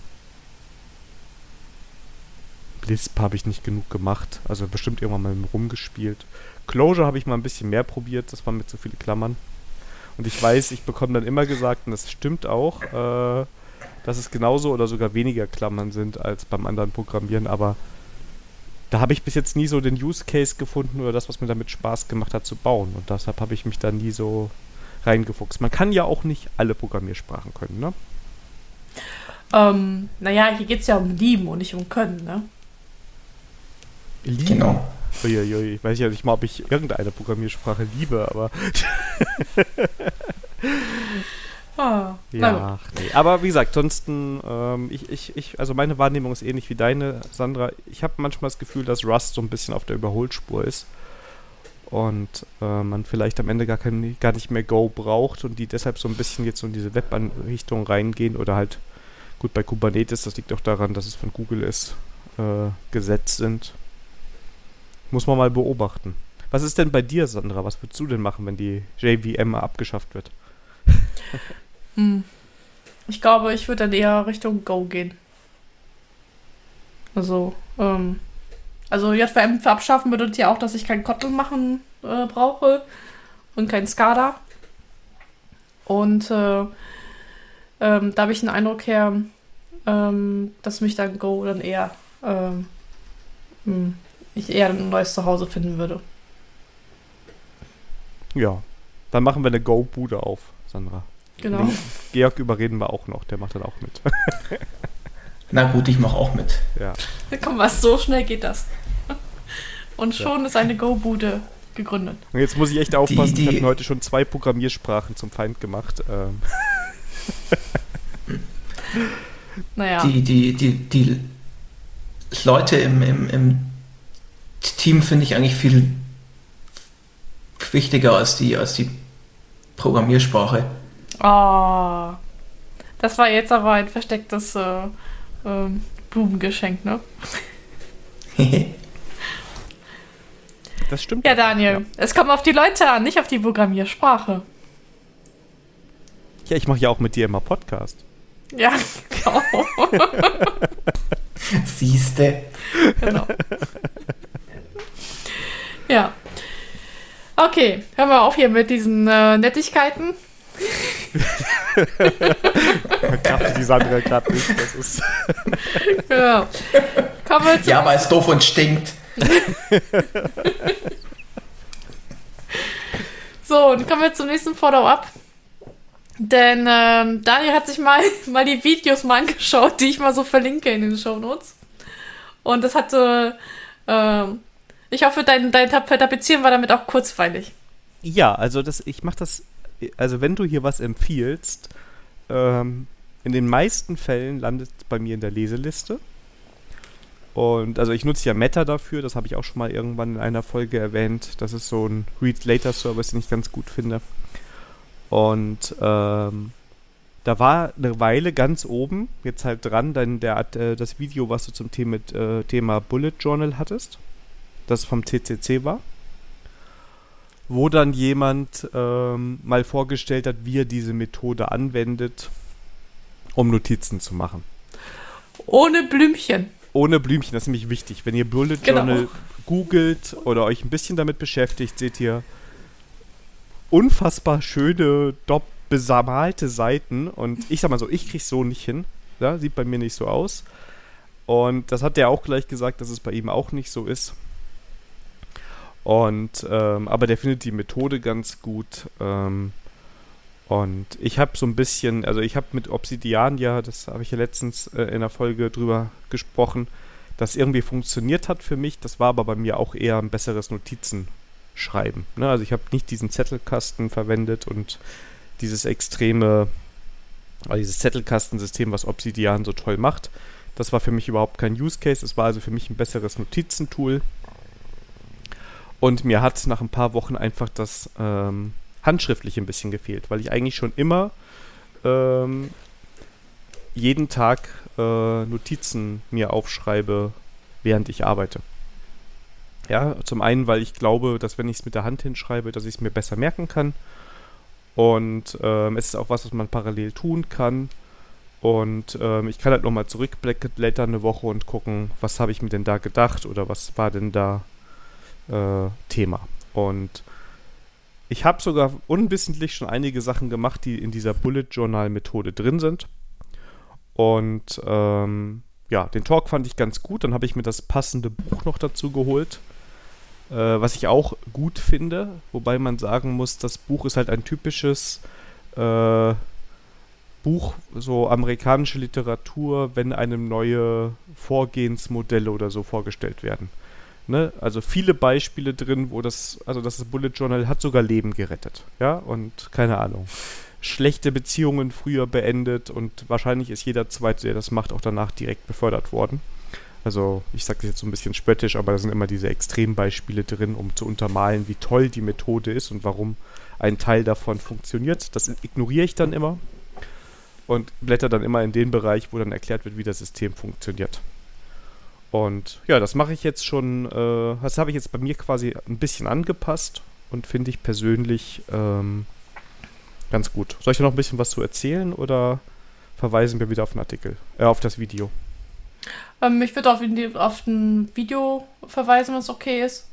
Ähm, also an der Stelle schönen Grüße an Stefan von dem Missiles äh, der Talk.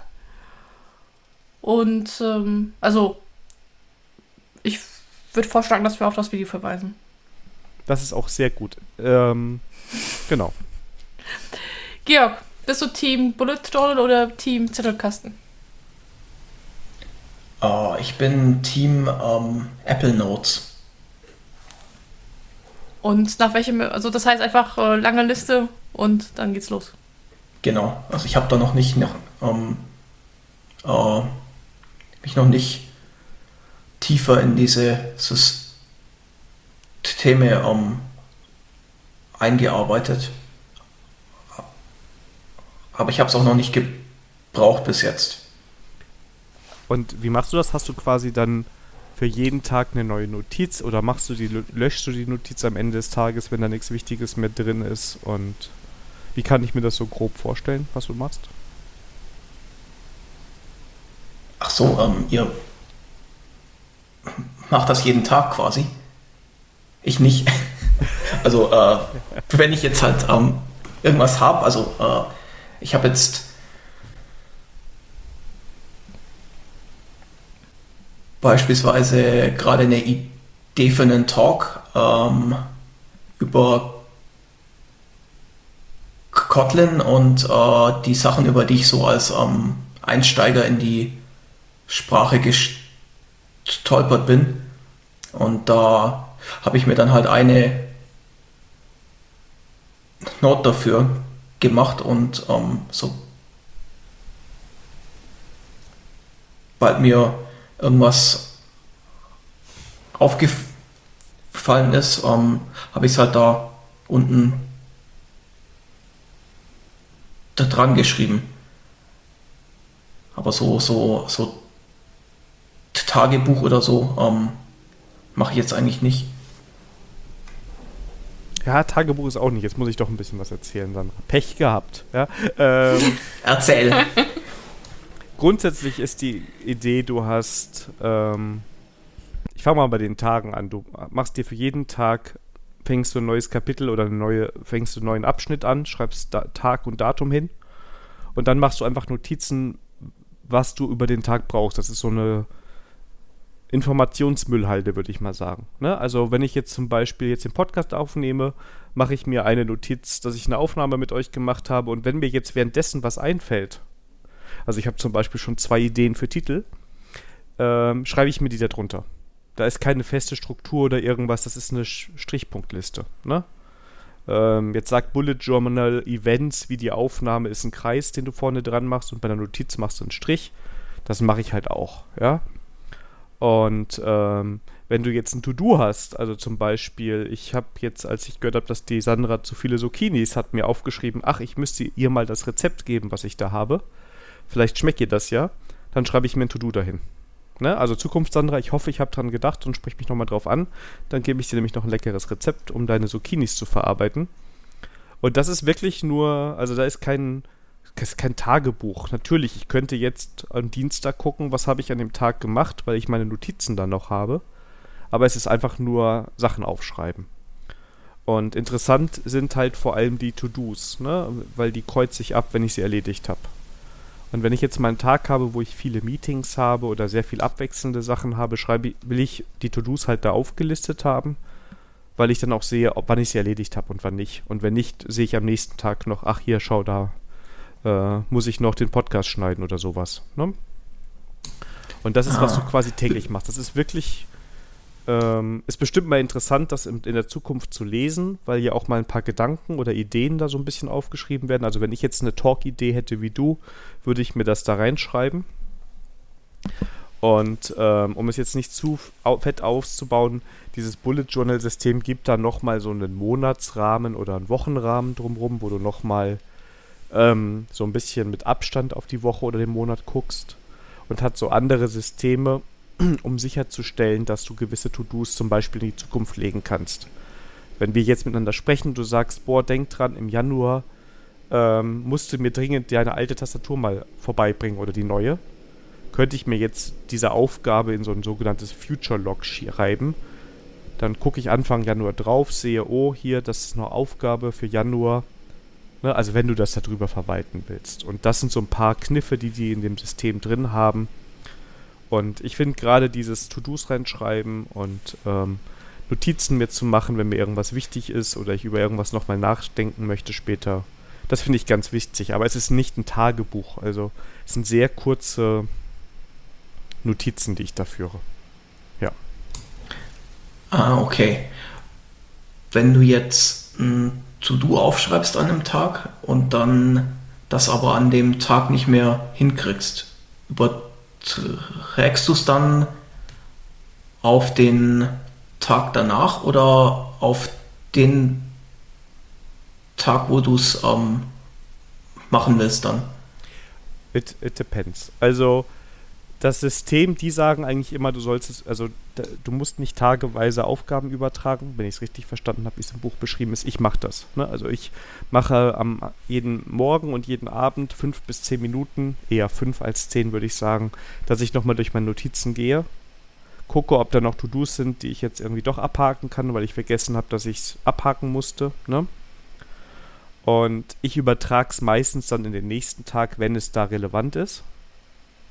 Und ansonsten habe ich ähm, am Anfang der Woche immer so eine Wochenübersicht. Da gucke ich dann auch immer einmal rein. Da habe ich für jeden Tag so einen kleinen Bereich auf einer Doppelseite, wo ich mir dann solche Sachen sonst dazu schreiben würde. Also wenn ich jetzt sagen würde, oh, am Sonntag will ich den Georg anrufen oder keine Ahnung was, dann würde ich jetzt nicht vier Tage lang in Folge immer diesen To-Do überstragen, sondern ich würde es mir den Sonntag als Aufgabe reinschreiben. Und wenn ich sonntags morgens in meine Notizen morgens gucken würde, dann würde ich sehen, oh, ne? Wobei ich dann wiederum persönlich wieder zu Apple-Erinnerungen gehe, aber das ist ein anderes Thema. Und ähm, dieses Bullet Journal-System hat noch das Prinzip des Future Logs. Da kannst du sagen, wenn was wirklich weit in der Zukunft ist, haben die einen Bereich, wo du quasi für Monate in der Zukunft schon To-Dos sammelst. Also du kannst alles darüber machen. Du kannst aber auch, ich meine, wer, wer soll das kontrollieren? Gibt ja nicht die Bullet Journal Polizei. Ähm, dir da selber so ein bisschen das zusammensuchen, wie das für dich am besten funktioniert. Und aber ich sag mal so, tägliche Aufgaben, keine Ahnung, heute Morgen irgendwie äh, Feature XY fertig machen und dann habe ich noch ein To-Do Merge Request, weil ich wusste, dass ich ein bisschen drauf warten muss. Ne? Ähm, dann sind das einfach als zwei To-Dos und dann habe ich das aus dem Kopf und gucke mittags nochmal drauf. Ähm, genau. Ah, okay. Ja, ich bin da digitaler unterwegs. Also ich, ich schreibe halt dann die To-Dos gleich in die in die Reminders App und die hat ja dieses Feature,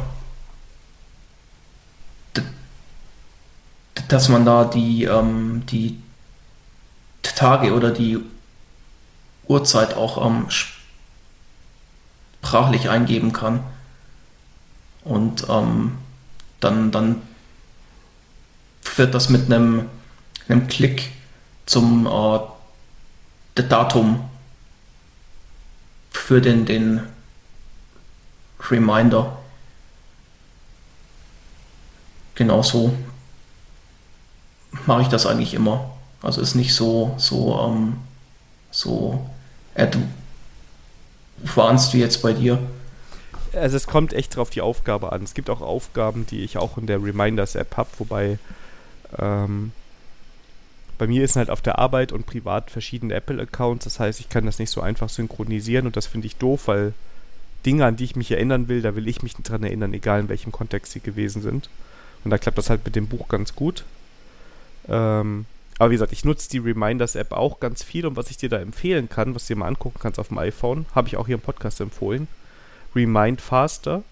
Da kannst du ähm, über in Textform deine Erinnerung auch gleich mit einer Zeitangabe reingeben und der passt das und kann dir dann die An Erinnerung richtig anlegen. Also sowas, keine Ahnung. Mhm. Keycon K3 bestellen morgen um 8, dann bekommst, dann baut er dir daraus eine Änderung und speichert sie in der Reminders App. Also du behältst dein Backend, du hast nur ein anderes User Interface da drauf. Oh, das, das kann die doch auch, oder? Die, die Reminders App. Jetzt muss ich ja. das ausprobieren. Mach mal auf. Ja, und was schreibst du dann? Also ich schreibe da uh, tomorrow um, 8 a.m. Und dann Stimmt. Sehe ich da um, in der in der in der Autocomplete Bar ähm, diese vorgeschlagene Zeit dazu. Und da kann ich dann draufklicken und dann, ähm, dann, dann, dann kriegt der Reminder, dass das äh, Fälligkeit der Datum einfach. Ah, das, ja, das ist cool. Das wusste ich noch nicht. Das ist auch nicht schlecht, ja. Vielleicht brauche ich das an die andere App gar nicht mehr. das muss ich mal ausprobieren. Cooler Hinweis. Vielen Dank. Das haben wir die Sandra komplett jo. abgehangen. Die ist jetzt. Nein, nein, ich lasse die Macintosh-Fangemeinschaft hier Ja. in Ruhe. Ich darf ja nicht rumtrollen. Oh. So, ähm, habt ihr eure äh, Macintosh-Party War abgefeiert? ja eigentlich eine Organisation, Selbstorganisations- und äh, Notizenparty. Und ich glaube, also für mich ähm, fühlt sich das gerade besser an als Bullet Journals. Ich finde vor allem cool, ach, äh, als Obsidian, ich finde vor allem cool, ähm, dass man was hinschreibt und ich gehe halt jeden Abend nochmal so durch die Notizen, dann kann man nochmal den Tag rekapitulieren, das finde ich ganz nett. Ähm, ist eine schöne Methode. Das Buch ist eine Empfehlung, aber man muss gegebenenfalls ab und zu mal ein bisschen das ertragen, was da so aufgebaut wird, wie toll die Methoden ja, das ist halt sind. Amerikaner. Ja, das ist halt so das Problem, ja. Das heißt, Obsidian hast du wieder gelöscht von deiner Kiste? Habe ich noch drauf, aber ähm, das andere funktioniert besser. Also ich will das, also ich finde Obsidian immer noch toll als Software und lässt sich super cool integrieren und da ist super viel mit möglich, aber für mich ist halt so entscheidend, was so im, im Workflow funktioniert, ne? Also so wähle Ja, ich auch das- Apps und so das- aus, ne? Und das ist so, ähm, ich, ich, ich fühle mich wohler, wenn ich in einem Meeting bin und währenddessen Notizen aufnehme, als wenn ich dann in der Tastatur irgendwo was am reintippen bin. Ja, sag mal so, ich habe, ähm, das ist ja auch, was ich gesagt hatte, äh, sieht aus wie ein, äh, sieht, das Tool sieht cool aus und scheint ähm, auch seine Zielgruppe zu haben, aber ich gehöre halt einfach halt nicht, nicht zu der Zielgruppe. Ja. Ja. So, dann, das wär's mit Follow-ups. Ähm, kommen wir zum eigentlichen Thema dieser Folge. Mit dem wunderbaren Titel Bonsai und Softwareentwicklung. Und jetzt höre ich nur noch, hä? ähm, genau. Georg, ähm, warum hat, was hat Bonsai mit Softwareentwicklung zu tun? Hm. Wo fange ich an? Äh, also, was Bonsai und Software eigentlich gem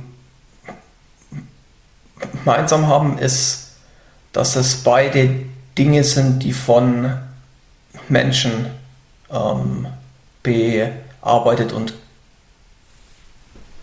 ge- ge- gepflegt werden. Ähm, okay. Das heißt, äh, vielleicht für unsere Zuhörer, die nicht wissen, was Bonsai ist, ähm, magst du da kurz eine Einführung zu geben, dass man vielleicht, damit man sich besser vorstellen kann, was es heißt, äh, wird beides von, äh, von Menschen gepflegt? Also ein Bonsai ist vom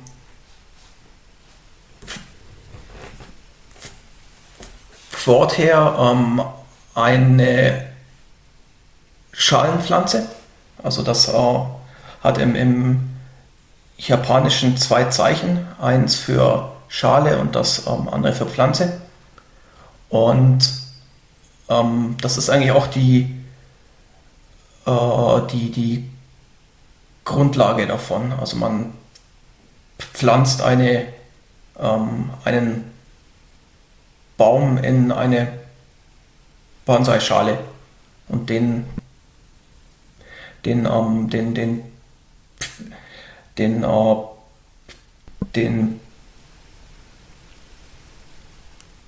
pflegt man dann über Jahre und, und, und ähm, Ge- Generationen und ähm, ein wichtiger Aspekt dran ist halt auch das äh, die Design davon und äh, das beruht halt auf, auf, ähm, auf japanischer äh, Ästhetik. Hm, Jetzt für uns äh, Weißnasen, ähm, was, was versteht man so, also was ist besonders oder der Unterschied zwischen unserer Ästhetik und der japanischen Ästhetik? Ui. Ähm,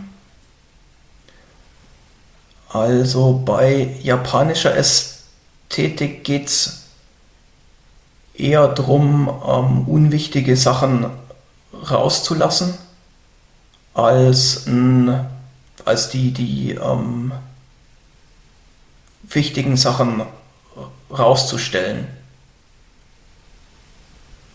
Ähm, man, man hat auch einen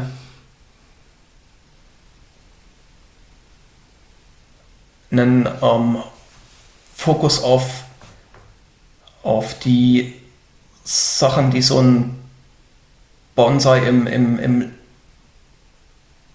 Lauf seines Lebens erlebt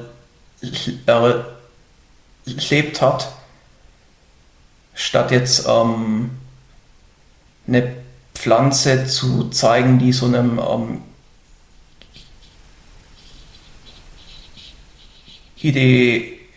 Idealbild ähm, entspricht. Also die, die, die Bonsai sind eher so knorrige ähm,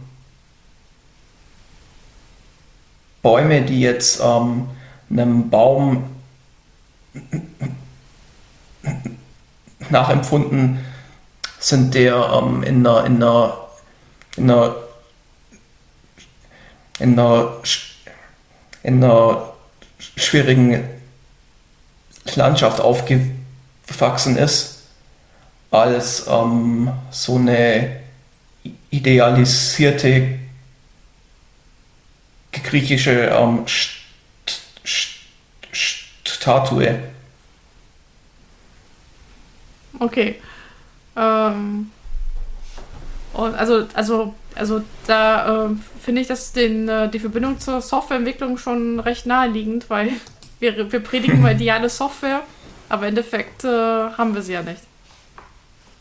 Ja, also ähm, eigentlich wächst Software eher ähm, aufgrund von, von ähm, Einflüssen aus der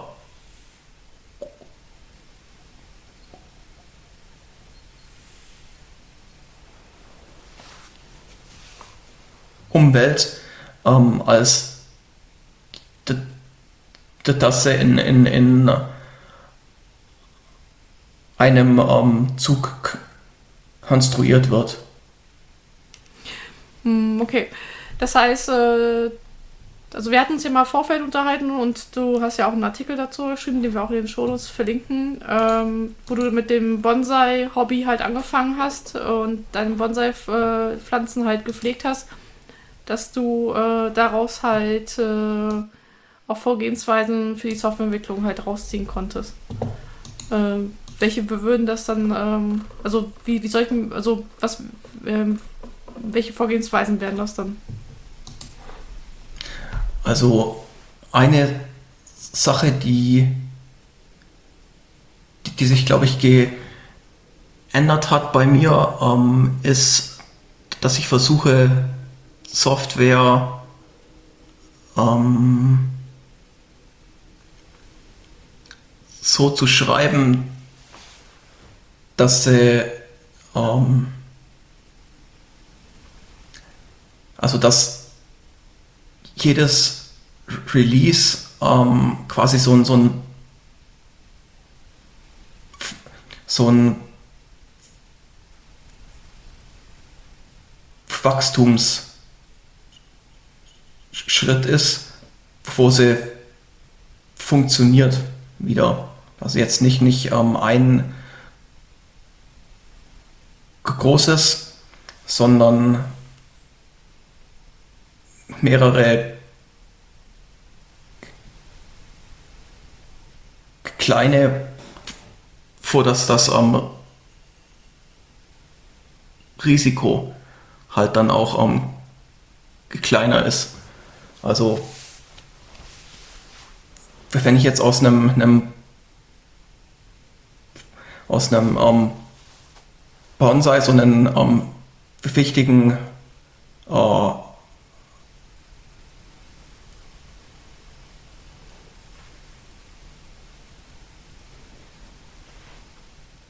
einen, einen, ähm, einen flüchtigen Ast raus ähm, schneide, dann, dann ähm, ist die, die, die Chance,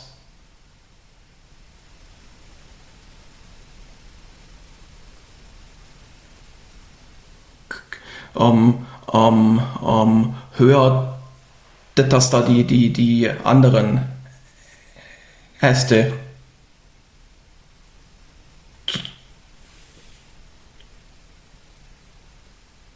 drunter leiden werden. Und bei, bei, bei Software ist das halt ähm, ähnlich. Also dass das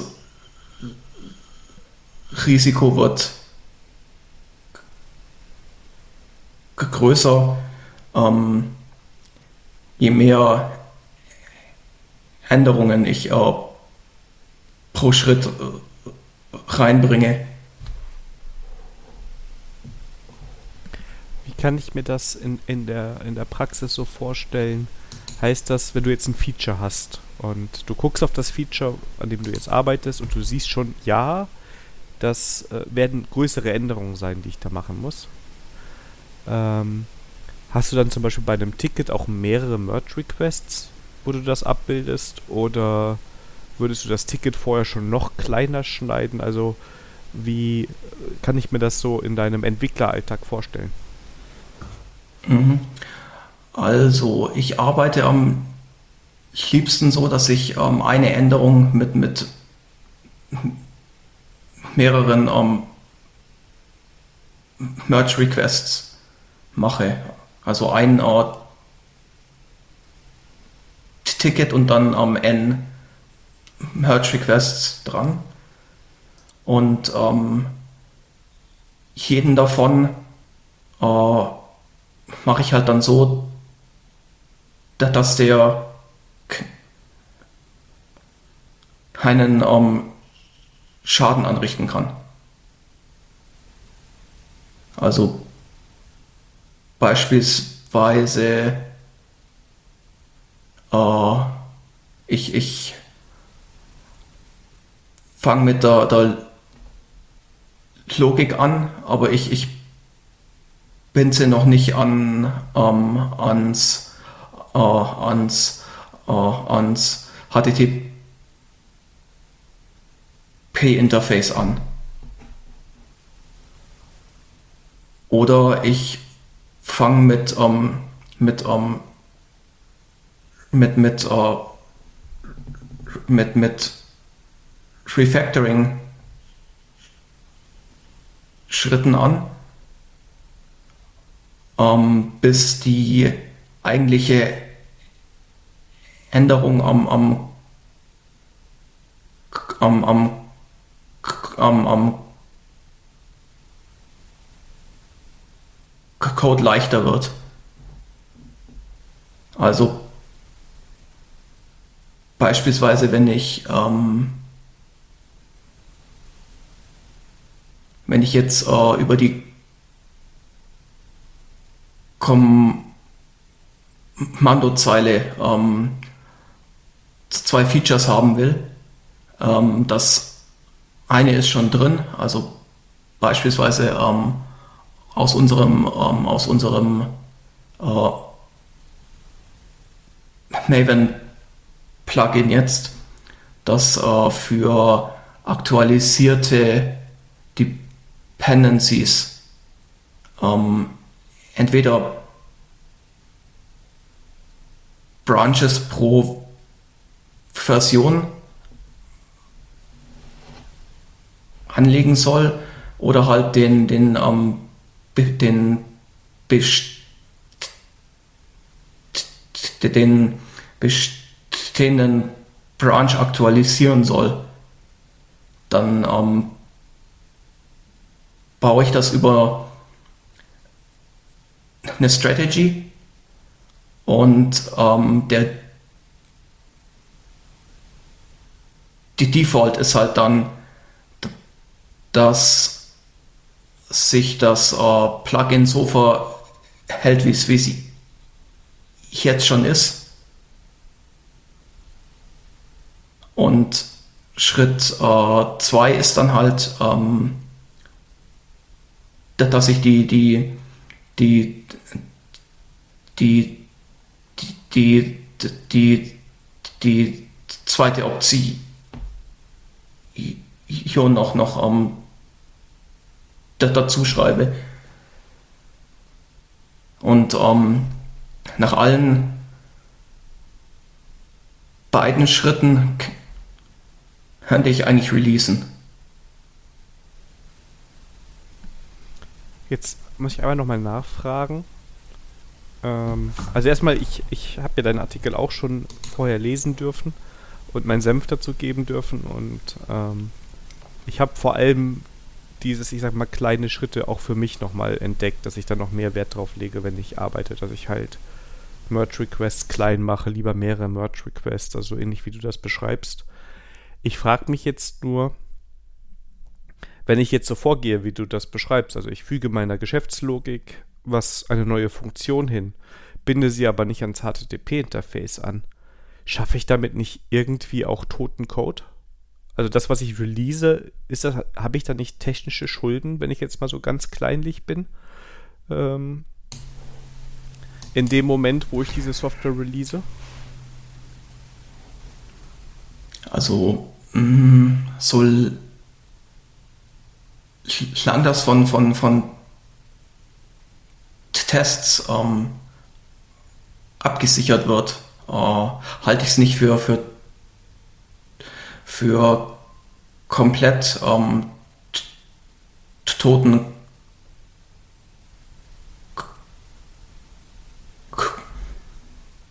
Code eigentlich.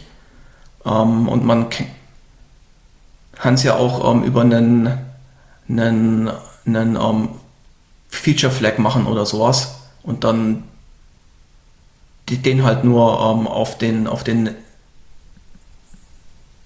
niedrigeren Stages aktivieren überhaupt.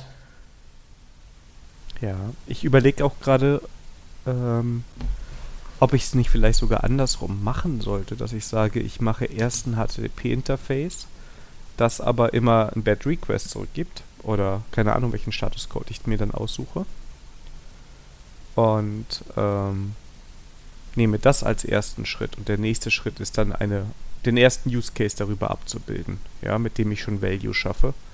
Ja, also ich sage, das erste Mal, dass ich Value schaffe, ist, ich habe einen neuen Endpunkt. Ja, der gibt mir nur negative Statuscodes, aber er ist schon da, er läuft. Es ist, die Anwendung ist lauffähig, weil nichts interagiert mit diesem Endpunkt. Und danach kann ich quasi in kleinen Schritten neue Funktionalität dahinter setzen. Also vielleicht ist das jetzt auch ein bisschen zu Detail, also ich will mich jetzt auch nicht an dem HTTP-Steckpunkt ähm, festhaken. Ich bin nur gerade am Überlegen, ob das vielleicht auch eine Herangehensweise sein könnte. Ja, doch, also wenn das Risiko im Projekt halt ähm, dran hängt, dass du mit einem ähm, anderen Team, das viel vielleicht auch aus einer, aus einer anderen Firma ist, ähm, integrieren musst, dann würde ich, glaube ich, auch mit der HTTP-Schnittstelle anfangen. Also die ähm, mit, mit, ähm, mit ähm, früher Integration ähm, davon, dass das, das Risiko minimieren. Klar. Das heißt, eigentlich ist dein ähm, deine Prämisse halt an der Stelle, ähm, wie kann ich das Risiko minimieren? Und dann je nachdem, ja. äh, danach entscheidest du, was du tun möchtest. Genau, also die, die, die, die, die, die, die Reihenfolge ist jetzt, glaube ich, vom äh, Projekt Setup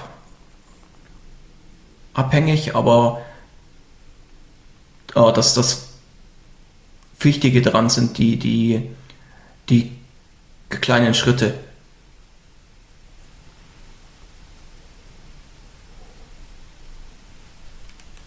Ja.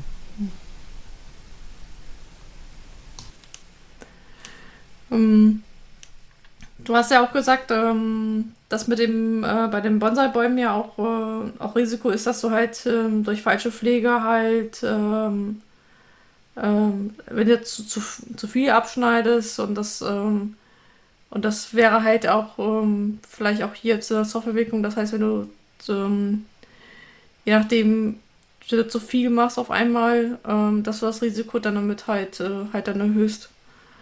Ähm, Gibt es da noch andere Punkte, die du so aus, der, ähm, aus dem Bonsai übertragen kannst? Mhm. Also bei Bonsai ist ja nicht das Ziel, so einen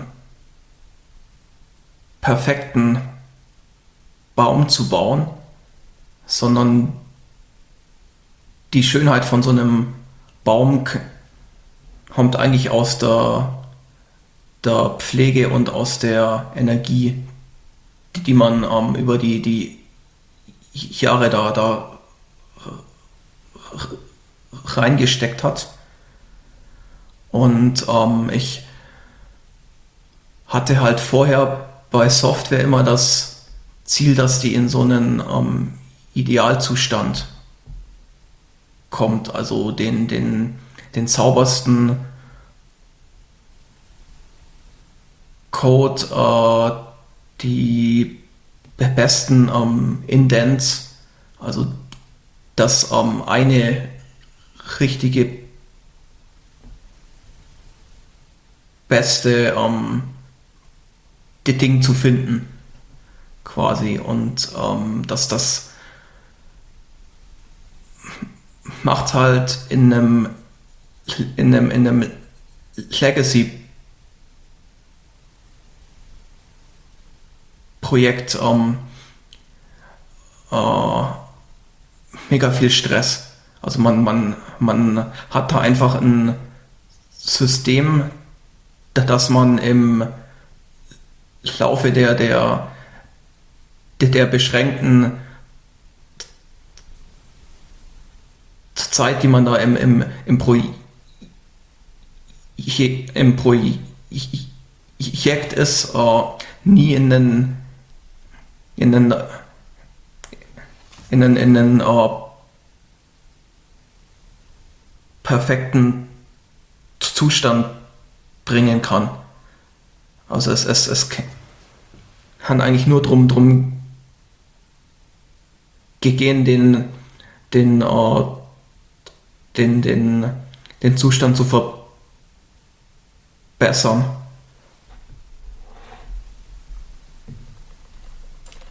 Und das heißt, so, so, ja. Ähm, das heißt, das ist also, um die Analogie zu den Bonsai-Bäumen ist halt, ich meine, du fährst ja auch im Urlaub oder hast mal Stress äh, und kannst dich halt um den Bonsai-Baum nicht kümmern. Das wäre die Analogie in der Softwareentwicklung halt, dass wir auch technische Schulden aufnehmen, warum auch immer. Und dann entstehen halt so Smells, wo wir sagen, ja, eigentlich ähm, würden wir es gerne besser machen, aber das geht halt an gewissen Stellen halt nicht. Die Frage ist halt, wie, man damit halt umgeht. Genau, also es ist auch nicht die, die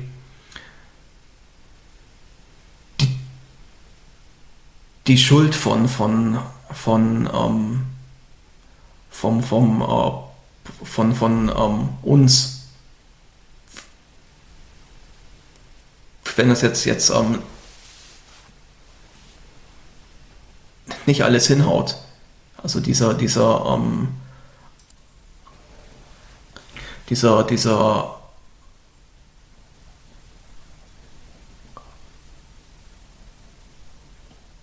Anspruch an, an sich, da ein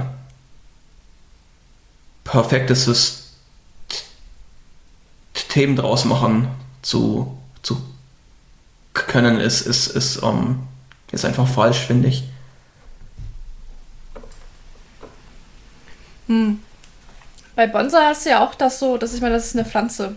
Die steht ja bei dir, wenn ich richtig erinnere, auch draußen. Du hast es ja nicht im, im Zimmer stehen, oder? Uh, ich habe einen, einen um, ähm, Fikus, der jetzt gerade drinnen ist. Also im, im, im Winter ist der, ähm, ist der im, äh, im, äh, im Haus vor unserem, unserem großen Fenster. Aber im, im, im Frühling ist er wieder, wieder, ähm, wieder draußen dann auch. Ähm, und der, der, der Großteil der, der, der Bonsai sind eigentlich äh, Pflanzen für draußen. Hm, okay, das heißt, wenn ich, also das heißt, ähm, wenn die draußen stehen, das heißt, ähm, die müssen sie ja auch mit Wetter und äh, unterschiedlichen Bedingungen halt zurechtkommen, die du ja zu Hause ja eher unter Kontrolle hast. Genau. Äh, und und äh, bei, bei, bei Software ist das eigentlich ähnlich, finde ich. Also man, ähm, man, man, ähm, man man, man hat halt so Sachen wie, wie äh, Sicherheitslücken, Bug Reports und so, die jetzt nicht unbedingt der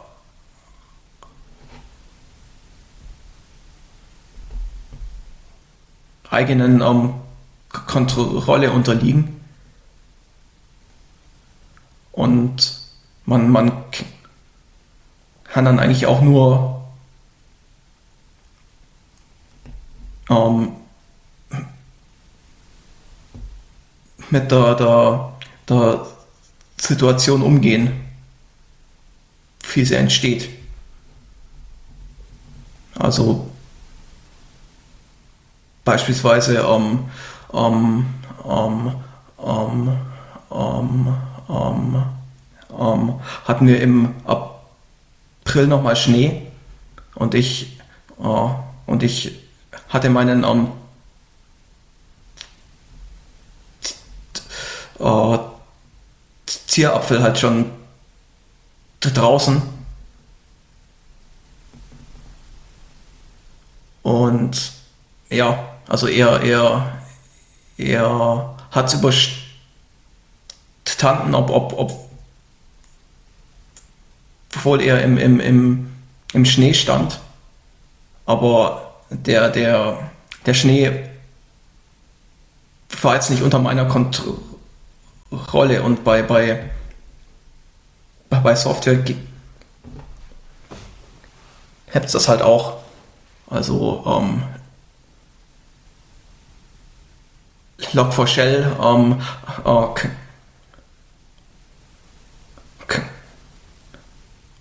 hat jetzt, jetzt, äh, jetzt, jetzt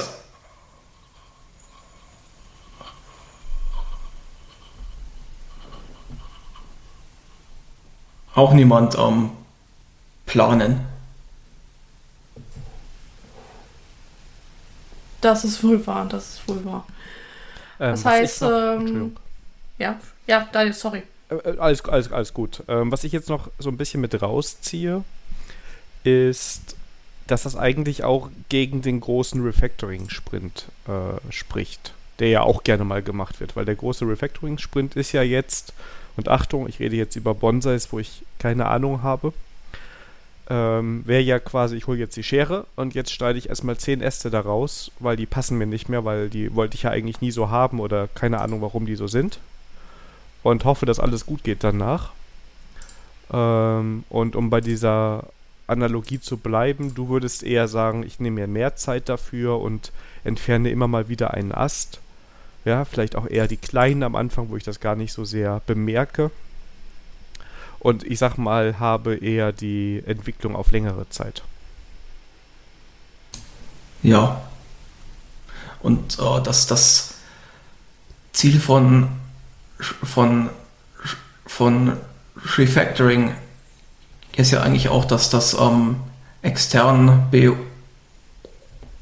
beobachtbare Ver Verhalten ähm, nicht zu ändern. Ja, Ähm, ist da nicht, jetzt komme ich wieder mit der kritischen Frage, also mir ist bestimmt schon passiert, dass ich in einem Projekt so Langzeitpläne hatte, um Sachen mit der Zeit zu verbessern. Und dann hat sich das Projekt-Setup geändert oder ich musste ein anderes Team. Auf jeden Fall konnte ich es nicht abschließen. Ja? Ist da nicht auch die Gefahr, dass ich so, so ein halbes Refactoring dann quasi im Projekt habe und derjenige, der das eigentlich so vorangetrieben hat und dran gearbeitet hat, der ist dann gar nicht mehr da? Ja, klar.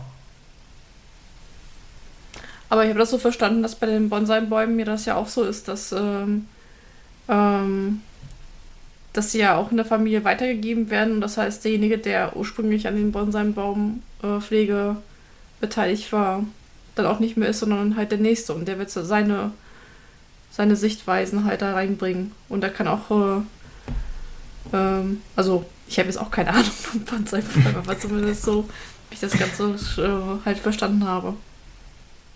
Ja, das ist so. Also man, man ähm, kriegt die ähm, eigentlich als, als, als ähm, Vermächtnis und versucht die ähm, besser zu machen, ähm, zu pflegen. Und wenn man die jetzt halt in einem, in einem, in einem, in einem halbfertigen Zustand kriegt, dann, dann bleibt eigentlich nichts nichts ähm, anderes übrig, als von da aus weiterzumachen. Und ich kann mir halt auch vorstellen, dass es wieder wichtig ist, das einfach im Team zu besprechen. Also ich meine, du bist ja in deinem Team nicht der Einzige, der ein Refactoring macht und alle anderen programmieren ahnungslos drumherum, ja. Sondern wenn ich das aufs Team projiziere, würde ich ja sagen, wir als Team, wir sagen, wir wollen in diese Richtung, ja, wir stellen uns das so ungefähr vor, das ist die, die, die Marke, an der wir uns orientieren. Und wir machen jetzt nicht den großen Refactoring-Sprint, sondern wir aber machen kleine Änderungen und arbeiten darauf hin und stellen somit, dadurch, dass wir das im Team haben, aber auch sicher, dass diese Entwicklung ähm, weitergetragen wird, wenn der Georg mal ins andere Team geht oder sich sonst an der Konstellation was ändert. Genau. Ah, das ist eigentlich auch ein, auch ein spannender Punkt. Also an, an Bonsai arbeitet man normalerweise alleine. Also ähm, ja, es, es, es gibt so, ähm, so, so riesige Bonsai, wo dann halt ähm, ein, ein Bonsai-Meister mit den, den, den ähm, Schülern dran, dran ähm, arbeitet. Aber bei Software ist das ein bisschen paralleler und, und, und äh, gleichberechtigter auch meistens. Jeder bekommt seinen Ast. Ja. Ich will meinen Ast aber mit der Rust-Gartenschere machen. Ja, und dann mit dem Lisp dran Hey. stabilisieren, ja. Ja, bei, bei, bei Bonsai habt es auch äh, Draht aus, aus Kupfer und äh, Draht aus Alu und je nach, nach äh, Pflanze ähm, nimmt man den, den, den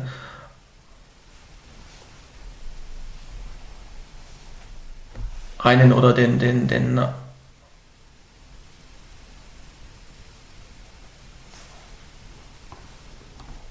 anderen. Also Daniel, wenn wir beide an der Buche arbeiten, ähm, dann müssen wir uns für eine Schere entscheiden.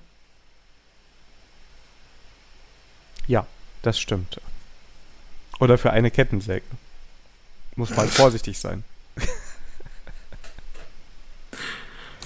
Da ob, es, auch gibt es auch so ein paar. Sch Spezialisten, die mit einer, einer, einer, einer Kettensäge an einem, an einem Bonsai arbeiten, aber das, das ist jetzt nicht so mein Stil, ehrlich gesagt. Es gibt auch Leute, die mit der Kettensäge am Code sind, ja, also von daher. Aber ich überlege gerade, ob es so Mini-Kettensägen gibt, die ich einen Axel äh, dann zu Weihnachten schenken kann. Mit äh, im Gesamtpaket mit einem Bonsai. Hm. Oh Mann, hier, hier entstehen Weihnachtsgeschenkideen. Oh ja. Ähm, Georg, was du nicht mitbekommen hast, ist, dass Sandra und ich im Parallel jetzt die ganze Zeit geschrieben haben, still und heimlich. und jetzt machen wir das auch mal für die Hörer transparent, denn wir haben uns gedacht, wir sind schon über unserer Zeit fast. Und wir haben ja noch ein spannendes Thema mit dir, worüber wir auch sprechen wollten. Dass wir das zweite Thema mal ein bisschen nach hinten schieben und irgendwann dich nochmal äh, einladen zu uns. Und ja, wenn das für dich in Ordnung ist, und dann würden wir nämlich jetzt äh, so langsam das Thema abschließen. Na klar. Aber wir wollten jetzt das andere Thema auch nicht so hinten dran klatschen, weil ne, wir haben jetzt schon eine gewisse Zeit erreicht und. Also Gabe, du bist, äh, du bist auf einem guten Weg, Re Rekordhalter zu werden. cool. Ähm, ja, ich bin noch kurz meine Notizen durch. Also, um das Thema vielleicht äh, noch einen würdigen Abschluss zu bekommen. Ähm, ich habe den, also ich sehe da auch definitiv Parallelen zur Softwareentwicklung. Ähm, einmal, dass äh, du so ein Bonsai ja auch nicht so Big Bang einmal eingepflanzt, gießen und, äh, und fertig ist die Laube, sondern dass das halt ähm, in äh, mehreren Iterationen halt erfolgen muss, bis so ein Bonsai halt in seiner Pracht halt erfahren kann. Und so ein Bonsai halt auch über mehrere ähm, Hände halt gehen sollen. Und das ist halt auch das, was wir halt äh, in der Software haben. Also Big Bang-Ansätze haben noch nie funktioniert. Also zumindest in, mein, in meiner Bubble hat es noch nie funktioniert. Sondern dass sie halt Innovationen entstehen und auch nicht durch eine Hand gehen, sondern durch mehrere Hände. Und dann auch so Sachen entstehen, okay, da hat der eine sich, das äh, Person A hat sich was anderes gedacht als Person B und darum sieht halt die Software dann aus, wie sie aussieht. Und der, der so ein Bonsai-Pflanze wächst ja auch nicht gerade, sondern nimmt halt auch Abzweigungen.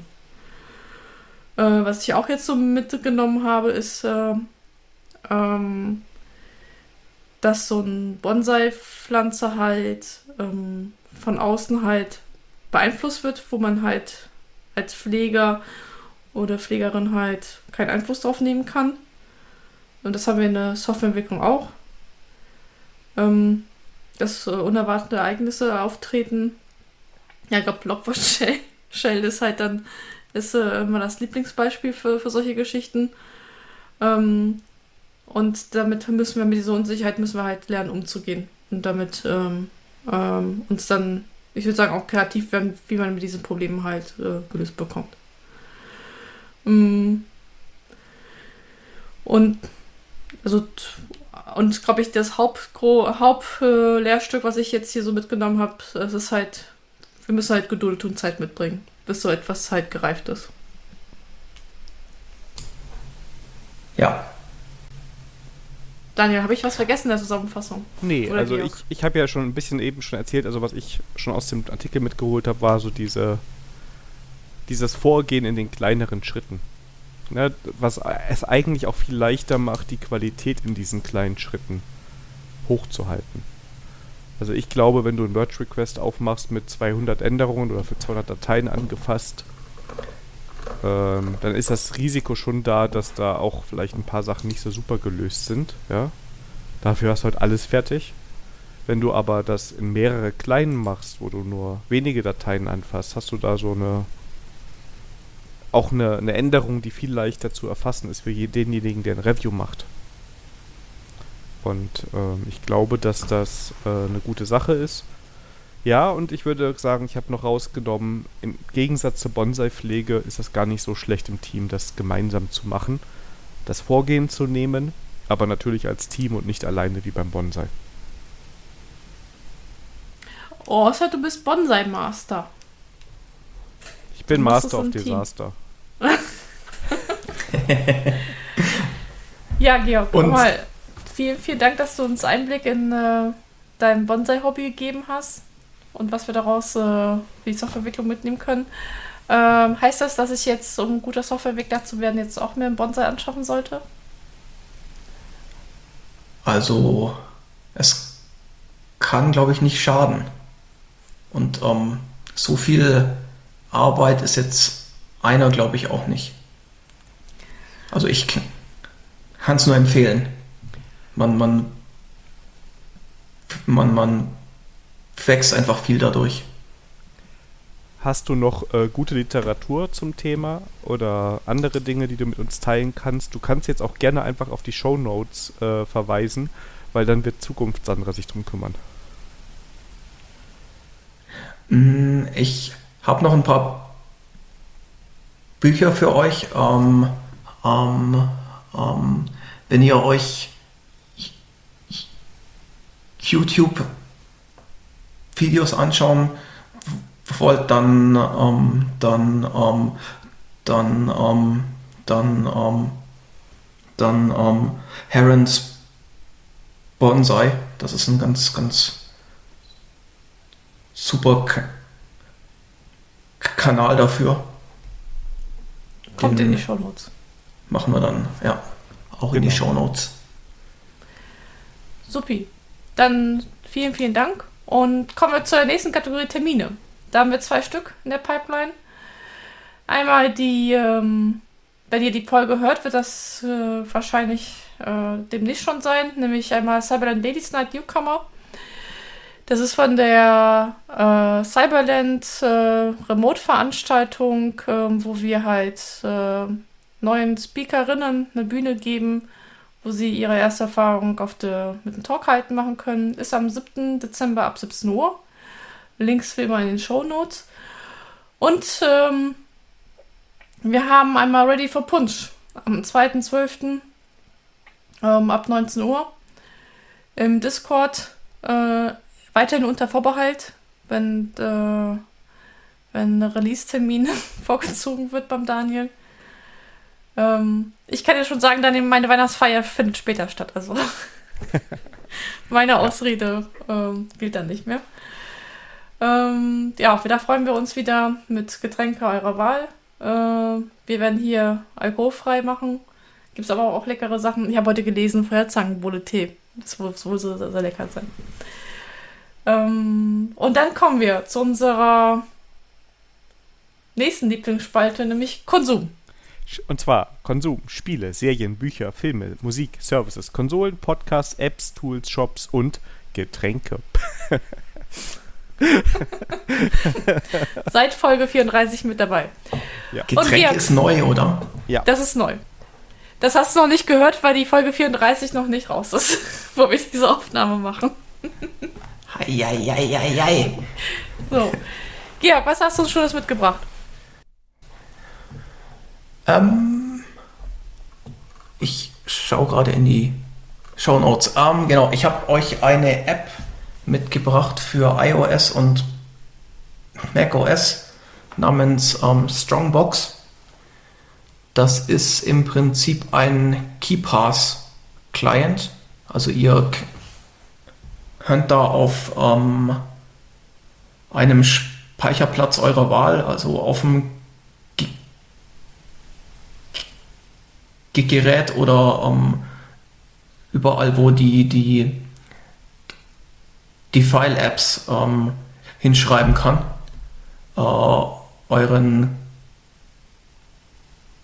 KeyPass Vault hinlegen. Ähm, Äh, und, und dann, dann äh, könnt ihr den halt über die, die ähm, App äh, ähm, entsperren. Und äh, das geht auf dem iPhone über Face ID ähm, oder den, den, den ähm, Fingerprint und der geht eben auch auf dem, auf dem Mac über den, den den, den, den, den, den Fingerprint Reader. Also, ähm, Alternative zu OnePassword oder KeyPass 2 heißt Genau. Ja. Also im Vergleich zu, zu One Password ähm, hat man halt die Wahl, wo der, der, ähm, der, der Vault dann liegt. Und ich, ich wollte das halt nicht ähm, irgendeinem, irgendeinem Cloud-Anbieter überlassen, wo jetzt ähm, die, die, die Passwörter gespeichert werden. Und drum, ähm, drum, drum, drum, drum, drum habe ich es halt über, über, äh, über Strongbox gemacht dann. Okay, cool. Äh, das, das kann sich auch ähm, in die, in die Passwort-Füllfunktion ähm, vom, vom Betrie Betriebssystem ähm, einbauen. Und man, man, man ähm, braucht dann halt im, im, im Passwortfeld nur noch auf, auf, auf ähm, Füllen klicken und das ist dann drinnen. Klingt spannend, auf jeden Fall. Ja. Ähm, so, und ja. ja. Da, Ich du wollte noch wissen, Georg, weißt du zufällig, bist du selber migriert von One Password dahin oder äh, hast du da bei Null angefangen? Äh, ich war früher schon bei, bei KeyPass eigentlich, äh, One Password und so. Habe ich jetzt noch nie gebraucht, aber das hat, glaube ich, eine Importfunktion. Also das müsste gehen. Gut zu Lass wissen. mal gucken. Ähm, aber du hast uns noch was Zweites mitgebracht. Genau, ähm, ein Büchlein, das äh, zum, zum Bonsai-Thema auch so ein bisschen passt. Ähm, Big Panda and Tiny Dragon von ähm, James Norbury. Ähm, da geht es um zwei Freunde, also den großen Panda und den kleinen Drachen. Äh, die leben in so einem verfallenen äh,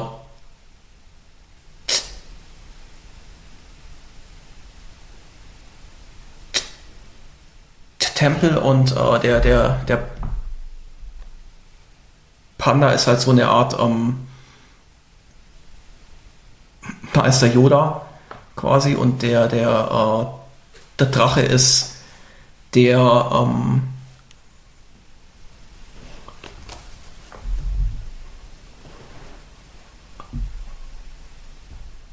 ambitionierte und, und ähm, ungeduldige, äh, dem's, dem's, ähm, dem's nie schnell genug ge- gehen kann. Und äh, die Zeichnungen da, dazu, die, die, die folgen halt ähm, der, der Ästhetik, die, die man bei, bei, bei Bonsai auch hat. Und äh, der, der Panda ähm, hat öfter mal so, so ähm,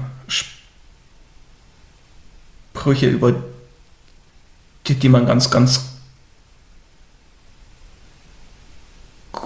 ganz, ganz gu- gut nachdenken kann. Ähm, mit dem Zeichenstil sauberen, ähm, das ist so, ähm, muss ich mir im Stil vorstellen, so wie japanische ähm, Mangas da gezeichnet werden.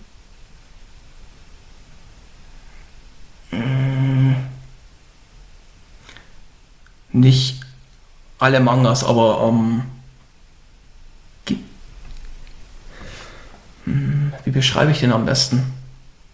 Habt ihr mal so, so ähm, alte japanische Bilder gesehen? Äh, ja. Es gibt auch diesen berühmten, diesen mit dieser, ähm, dieser äh, blauen Welle, ne? Genau, das ist jetzt aber ein.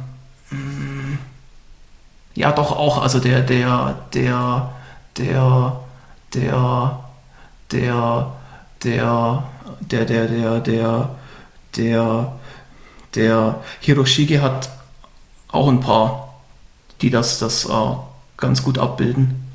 Ja. Ein, ich hoffe mal, dass ich einen Link finde, wo man das in die Shownotes packen kann. Ja, ansonsten das Cover. Also ich habe, wenn man, äh, wir verlinken hier das Buch äh, auch in den Show Notes. Und ich glaube, das Cover gibt schon einen ganz guten Einblick darauf, ähm, was einen im Buch erwartet. Nehme ich jetzt mal an. Ich kenne auch nur das Cover bisher. Ja, macht's auf jeden Fall. Ja, cool. Sehr schön. Und Sandra, auch du hast was Neues, ähm, was bei dir jetzt auf dem Spieletisch landet quasi. Ähm, ja, also, ja, keine Kosum-Folge ohne Sandra. Ähm, und zwar, wir haben am Wochenende wieder äh, Spieletag gehabt. Und da haben wir mal eine neue, also für uns neue Kakaos-Erweiterung gespielt, nämlich der Turm. Und das hat eine ganz neue Dynamik im Spiel gebracht. Ähm, das Coole war, also es hat so ein bisschen Mensch ärger dich nicht Feeling mit eingebracht. Ich weiß nicht, bei, da gab es so ein bisschen ähm, so typische Reaktionen wie bei Mensch ärger dich nicht. Und ah gut, ich erkläre mal wie die Erweiterung. Also Carcassonne ist ja bekannt. Ähm, man zieht Plättchen, muss ein Miepel draufsetzen äh, und je nach, äh, ob es eine Straße, eine Stadt ist und eine Wiese gibt es entsprechend Punkte. Man kann aber jetzt dazukommen, sind halt neue Karten, wo halt man auch Tür, sogenannte Türme bauen kann. Das heißt, wenn ich eine Karte lege, habe ich die Wahl halt dann ähm, halt einen Miepel draufzusetzen oder ich äh, kann ein, anfangen, einen Turm zu bauen auf so eine, ähm, auf so, so, eine Turmkarte. Und das Witzige ist, desto höher der Turm ist, ähm, desto mehr Felder, die Felder drumherum haben dann Auswirkungen. Und zwar kann ich dann sagen, ähm, ich baue halt, äh, habe dann irgendwie, der Turm hat zwei Höhe und dann alle Felder, die in der waagerechten, senkrechten sind, ähm, sind dann betroffen. Und wenn dann ein Miepel draufsteht von einem Gegen, äh, von einem Mitspieler, dann kann ich diesen Miepel halt dann entsprechend halt gefangen nehmen. Und dann ist halt äh, der Miepel erstmal weg. Und dann gibt es halt eine Regel, wenn man wieder freikaufen kann oder aus, Gefangenen Austausch machen kann. Und äh, warum hat das so Mensch ärger dich nicht? Äh, naja, dann baut man sich seine Stadt und guckt halt, dass man seine Stadt von den anderen halt so, die anderen davon fernhält und dann baut man in die halt einen Turm und dann nimmt man den Miepel halt gefangen und dann ist die Stadt halt weg. Und das bringt halt, äh, ähm, das bringt das Ganze halt äh, so ein Mensch ärger dich diese. Und also wir hatten halt, wir haben viel gelacht halt bei dieser Runde. Schön. Müssen wir auch mal spielen. Wir mögen ja auch Carcassonne. Ja, und, ähm, ähm, ja. Genau, also wir haben es leider die Erweiterung nicht, aber ähm, wir haben, ich könnte zumindest, ich, ich wüsste, wo ich mir sie halt ausleihen könnte. Sehr, sehr schön. Aber Daniel, du bist, warst auch nicht untätig. Ja, ich habe, ich bin ja, ich bin weiter Apple-Fanboy hier.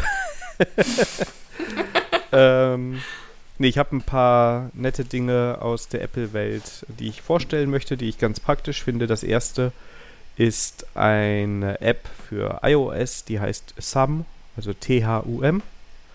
Und die kann etwas sehr Einfaches, was ich aber unglaublich praktisch finde. Sie kann gemeinsam Erinnerungen und Kalendereinträge darstellen. Denn leider, leider, leider, muss man sagen, ist ähm, Apple da äh, nicht so gut im Kalender die Erinnerungen reinzublenden oder andersrum. Und ist ja vielleicht auch für den Georg interessant, weil der ja auch anscheinend mit beidem arbeitet.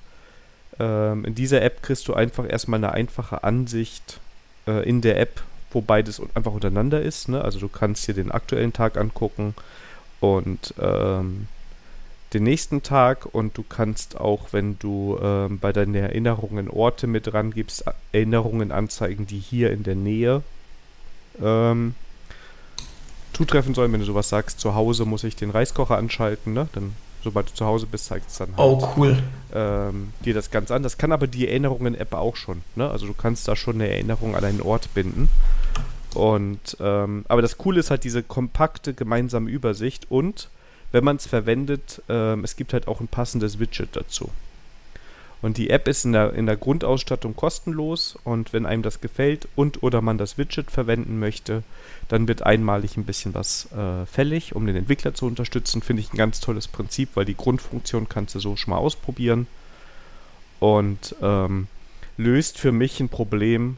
Ich kann, ich kann verstehen, wenn vielleicht der ein oder andere Android-Nutzer drüber lacht oder es gibt auch andere äh, Mac OS X oder iOS-Apps, die das können, aber hier ist es halt so ein schönes, schlankes Layer auf den Standard-Apps, das man verwenden kann. Und das mag ich, weil ich ja eigentlich gerne mit den Standarderinnerungen und den Standardterminen arbeite.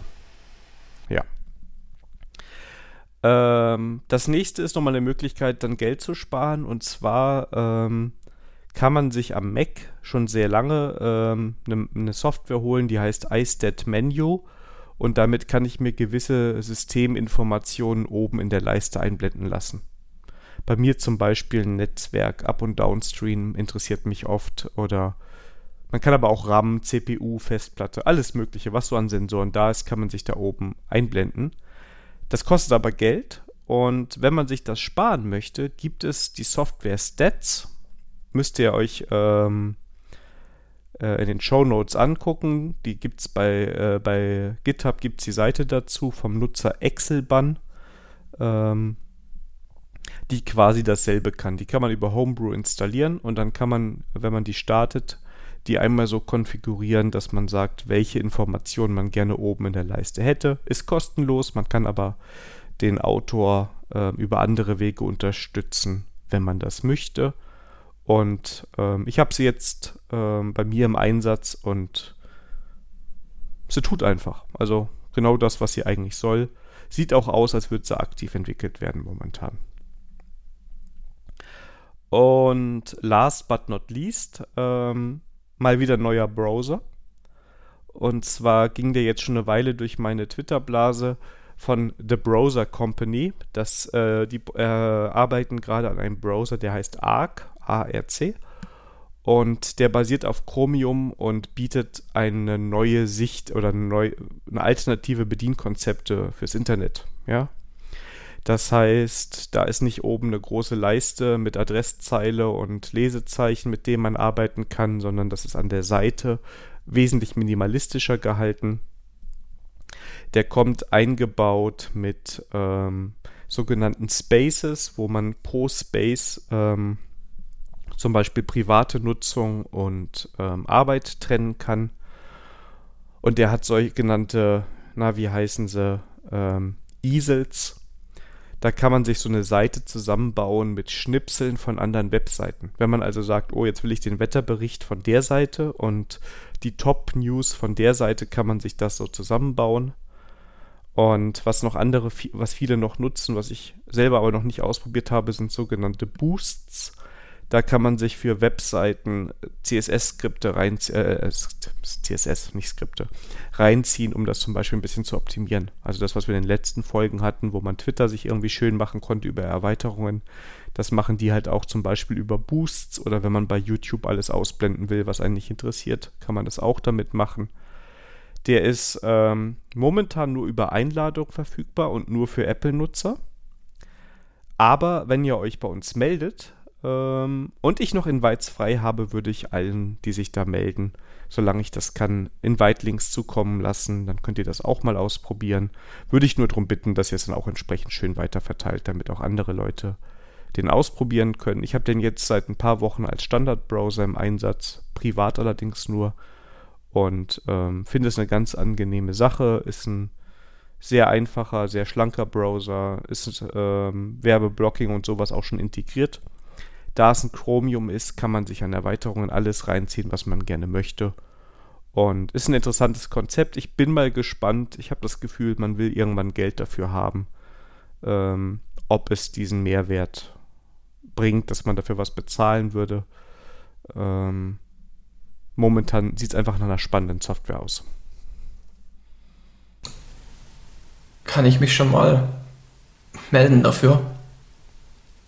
Ja, liebe Hörer, jetzt einen Invite weniger. Nee, ich bekomme jede Woche neue. Ähm. ja. Diese, diese Boosts, die äh, erinnern mich gerade so ein bisschen an ähm, Grease Monkey, also das, das äh, Plugin für Firefox. Ja, genau. Wo man für, für Webseiten auch ähm, ähm, ähm,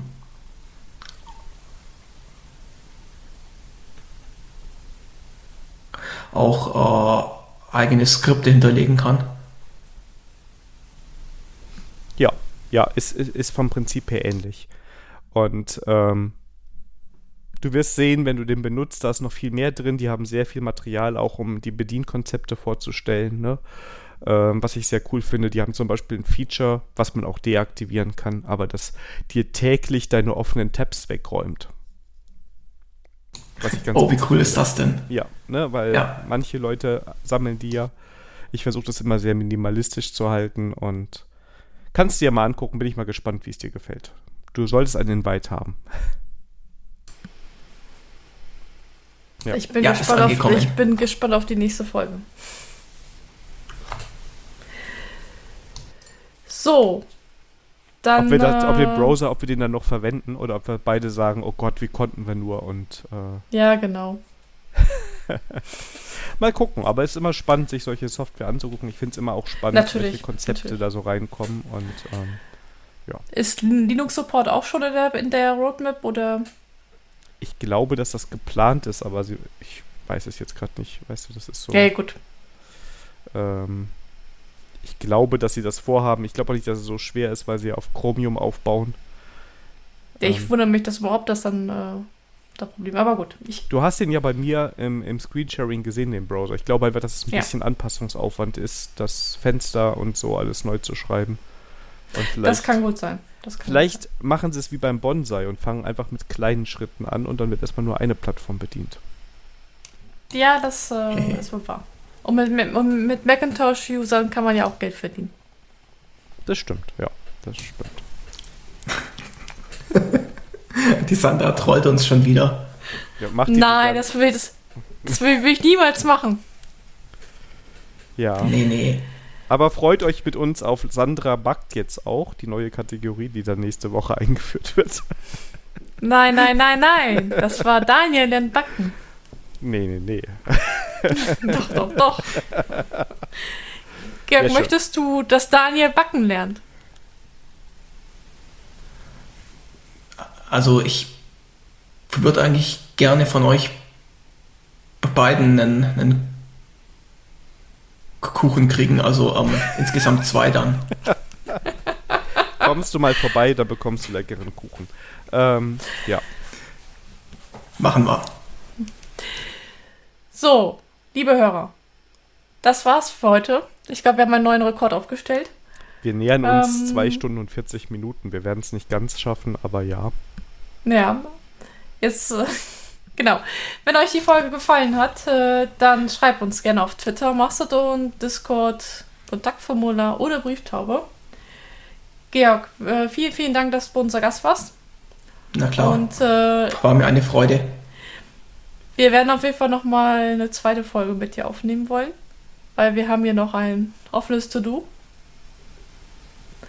Ja, da geht es dann auch um äh, Zweige. genau. Also, wenn wir den Georg einladen, dann geht es immer um Zweige. ja. Genau. Ja. I love this branch. Ja. So, dann wünsche ich euch eine gute Nacht. Kommt gut durch den Tag. ähm, euch beiden vielen, vielen Dank für die Aufnahme. Und dann würde ich sagen, bis zur nächsten Folge. Bis dann. Tschüss. Tschüss. Ciao.